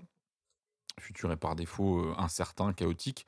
Euh, mais euh, la- la- la- ce que je veux dire, c'est qu'on prend une photographie de, de- de l'état de l'art aujourd'hui en termes de production agricole et on se dit voilà, ça, c'est un problème. Oui, c'est un problème. Sauf que ce que vous imaginez pas, c'est que ce que vous pointez du doigt aujourd'hui, s'il faut, euh, la science va la résoudre dans 5 ans, dans 15 ans, ou pas. J'ai encore Ou l'aggraver. ou pas, ou l'aggraver, mais tout est ouvert. Donc peut-être que demain, euh, il y aura euh, une autre voie qui sera les euh, vegan, où tu veux en venir là. Tu biotech, vas en train de- euh, T'es en train de dire que le monde change, c'est ça que t'es en train complètement. de dire? Ouais. mais c'est- non, mais c'est- assez drôle comme les voilà, c'est Oui, euh, euh, on a bon, vous savez, c'est toujours le même problème. hein, c'est le problème de, de la futurologie, c'est-à-dire qu'on prend Hmm. Le présent et on l'étire un petit peu comme un élastique en prenant toutes les problématiques d'aujourd'hui. On se dit, OK, bon, si on prend ce truc-là extrême, voilà, on arrive à tel, tel délire, tel, tel. Sauf qu'en fait, euh, oui, euh, le, le- le présent, ça ne veut rien dire. euh, La Donc, futurologie ne parle que du présent, de toute bien manière. sûr, bien sûr. Voilà. Oui, ce- cela dit, euh, les questions d'alimentation, euh, c'est pas du futur à 50 ans. Là, je veux dire, c'est c'est- c'est- c'est du futur à demain. Enfin, je veux dire, demain vraiment. C'est-à-dire qu'on a déjà le problème qui se pose à l'échelle euh, mondiale. euh, On a une surproduction mondiale euh, gigantesque. Hein, Rien qu'avec euh, le gâchis et compagnie. Là, là, aujourd'hui, là aujourd'hui, on peut pas dire on nourrit pas la planète. Ça, c'est complètement faux. Ah, Enfin, on la nourrit, on la nourrit. On la surnourrit, au contraire, mais il y on a- la nourrit. Il y a, Et il y a surtout, plus d'obèses, il y a plus de, il y a plus de gens aujourd'hui qui meurent à cause de l'obésité qu'à cause de, la famine. Enfin, je veux dire, c'est la première fois dans dans Et c'est l'histoire presque les mêmes. En plus, c'est ça qui est terrible, quoi. C'est presque les mêmes. N- qu'en euh, fait, à les classes sociales. pas- c'est c'est c'est c'est euh, Oui, un pays sociales. hein. qui, qui, qui crevait de, de faim euh, euh, il y a 20 ans, il y a 30 ans, qui commence à, à crever d'obésité quoi. C'est c'est ça qui est terrible quoi. Enfin c'est euh, ce sont les populations qui, qui, qui souffraient de la faim euh, il y a quelques dizaines d'années qui aujourd'hui euh, souffrent de l'obésité. Donc effectivement oui, on a une abondance quoi euh, qui est qui est oui, on, on- le problème aujourd'hui, c'est pas la sous-production, c'est la surproduction. C'est c'est on produit trop. hein. Euh, et mal. Mais euh, mais c'est maintenant, je veux dire, c'est avant de regarder les problèmes futurs. C'est effectivement, c'est que il y a maintenant un problème. Mais par définition, le problème que l'on a maintenant, on ne pourra le, le résoudre que demain, et donc ça oblige à poser la question du futur. C'est là qu'on rentre dans un cercle vicieux ou vertueux comme tu veux, mais plutôt vicieux, je pense. Tout à fait. Parce parce que oui, on est on est on est parti pour euh, pour euh, se dire voilà, euh, trouvons une solution à aujourd'hui, mais ça sera oui, ben, ça sera demain et euh, euh, et voilà quoi. Bah, je sais pas s'il faut trouver. Enfin, ce que je veux dire, c'est qu'il y y a beaucoup de gens qui cherchent plein de solutions différentes et qu'à un moment donné, il y en a une, deux, trois qui vont devenir les propositions fortes et qui vont vraiment construire le futur. Et euh, je, trouve, je trouve intéressant aujourd'hui, c'est de, c'est justement de de ne pas mettre de côté une piste ou une autre. Euh, tout est possible. Euh, alors, oui, le monde change et tout est possible. Donc euh, Y compris l'ajustement démographique. Là, on parle de viande synthétique, c'est pas un délire. Euh, je crois que c'est euh, c'est Burger King euh, qui a signé un très gros contrat là, avec une des biotech qui, qui produit de la viande KFC, synthétique. hein, KFC, ils ont sorti le premier euh, KFC, truc, de, ouais, ouais, petit KFC. truc de premier poulet euh, synthétique. Là, ça va arriver très rapidement. Si- S'il Bah oui, faut, oui, faut dans, dans- alors, encore une fois, on ne sait pas, mais s'il faut dans 5 ans, tout est bouleversé. euh, Il y a la viande synthétique dans les supermarchés, dans les restaurants, dans, dans, dans les, dans les McDo. Et, et, euh, et du coup, euh, pff, toute cette histoire de viande éthique et tout machin, elle passe complètement la trappe.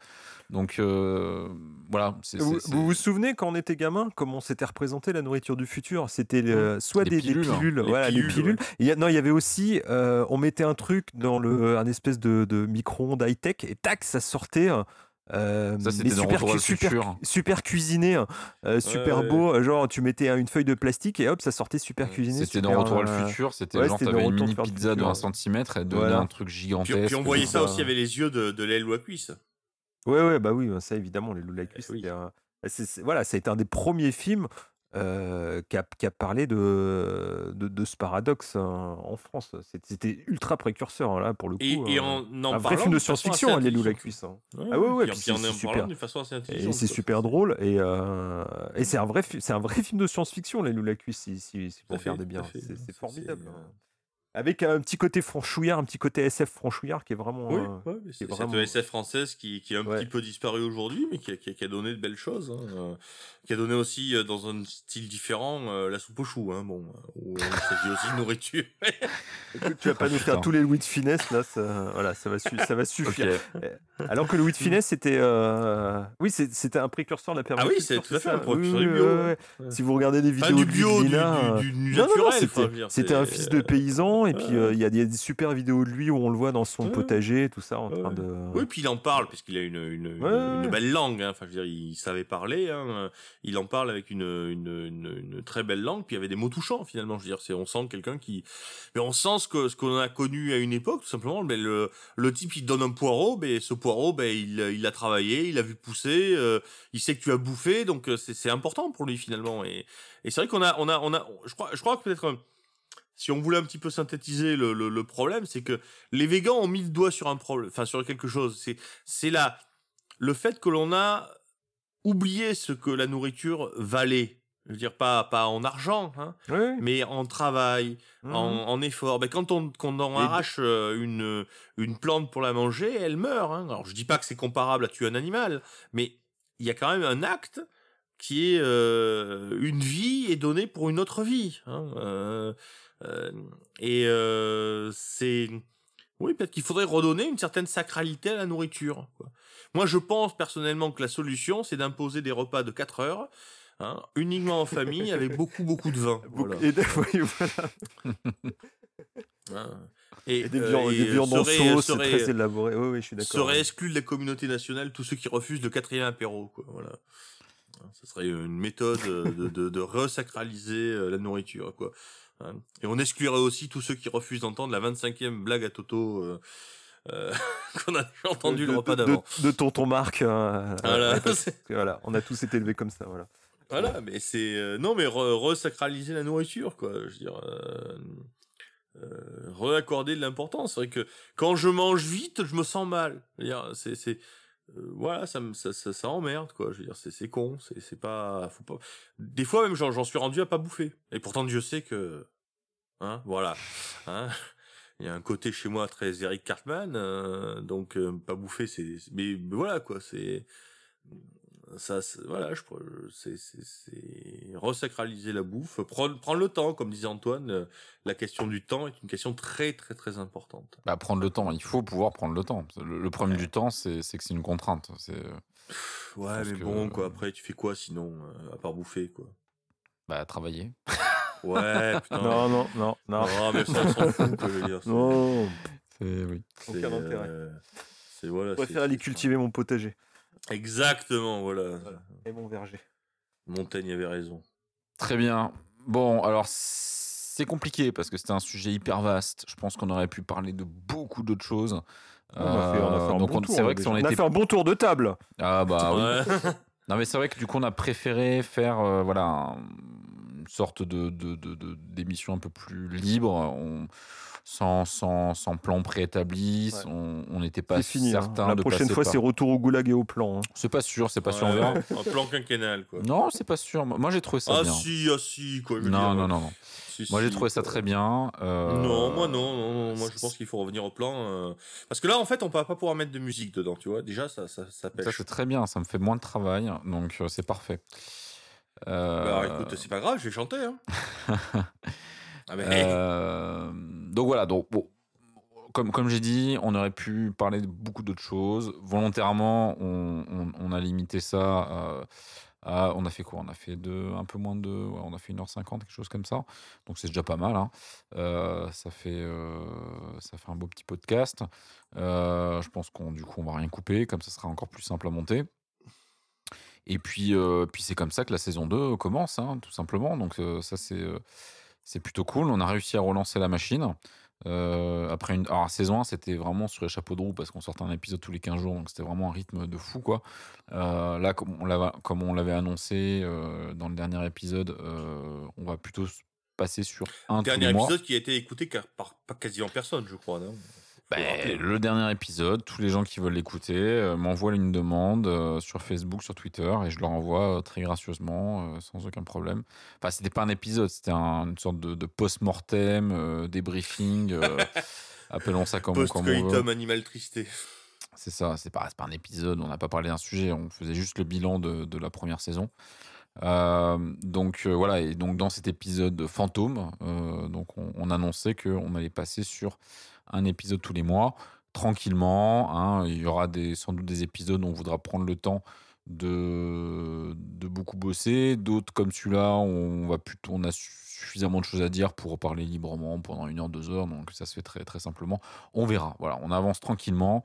Euh, de toute façon, c'est le principe du podcast. Euh, c'est euh, on fait ce qu'on veut. euh, on a on n'a pas de patron. Le seul euh, le seul truc important, c'est qu'on arrive à se caser une soirée. On arrive à enregistrer. Enfin, ça c'est parfois c'est compliqué, mais bon voilà. Donc euh, je pense qu'une fois par mois, ça pourra le faire. Et puis euh, et puis voilà. Est-ce que vous avez autre chose à dire? Est-ce que vous avez quelque chose à rajouter? Je vais aller manger un truc. Bon appétit. Très bien. Ah. Voilà. J'ai- bu un très bon busé ce soir. Enfin, c'est- c'est- Moi, j'ai bon. bu une bière locale aussi très bonne. C'est quoi ta bière locale?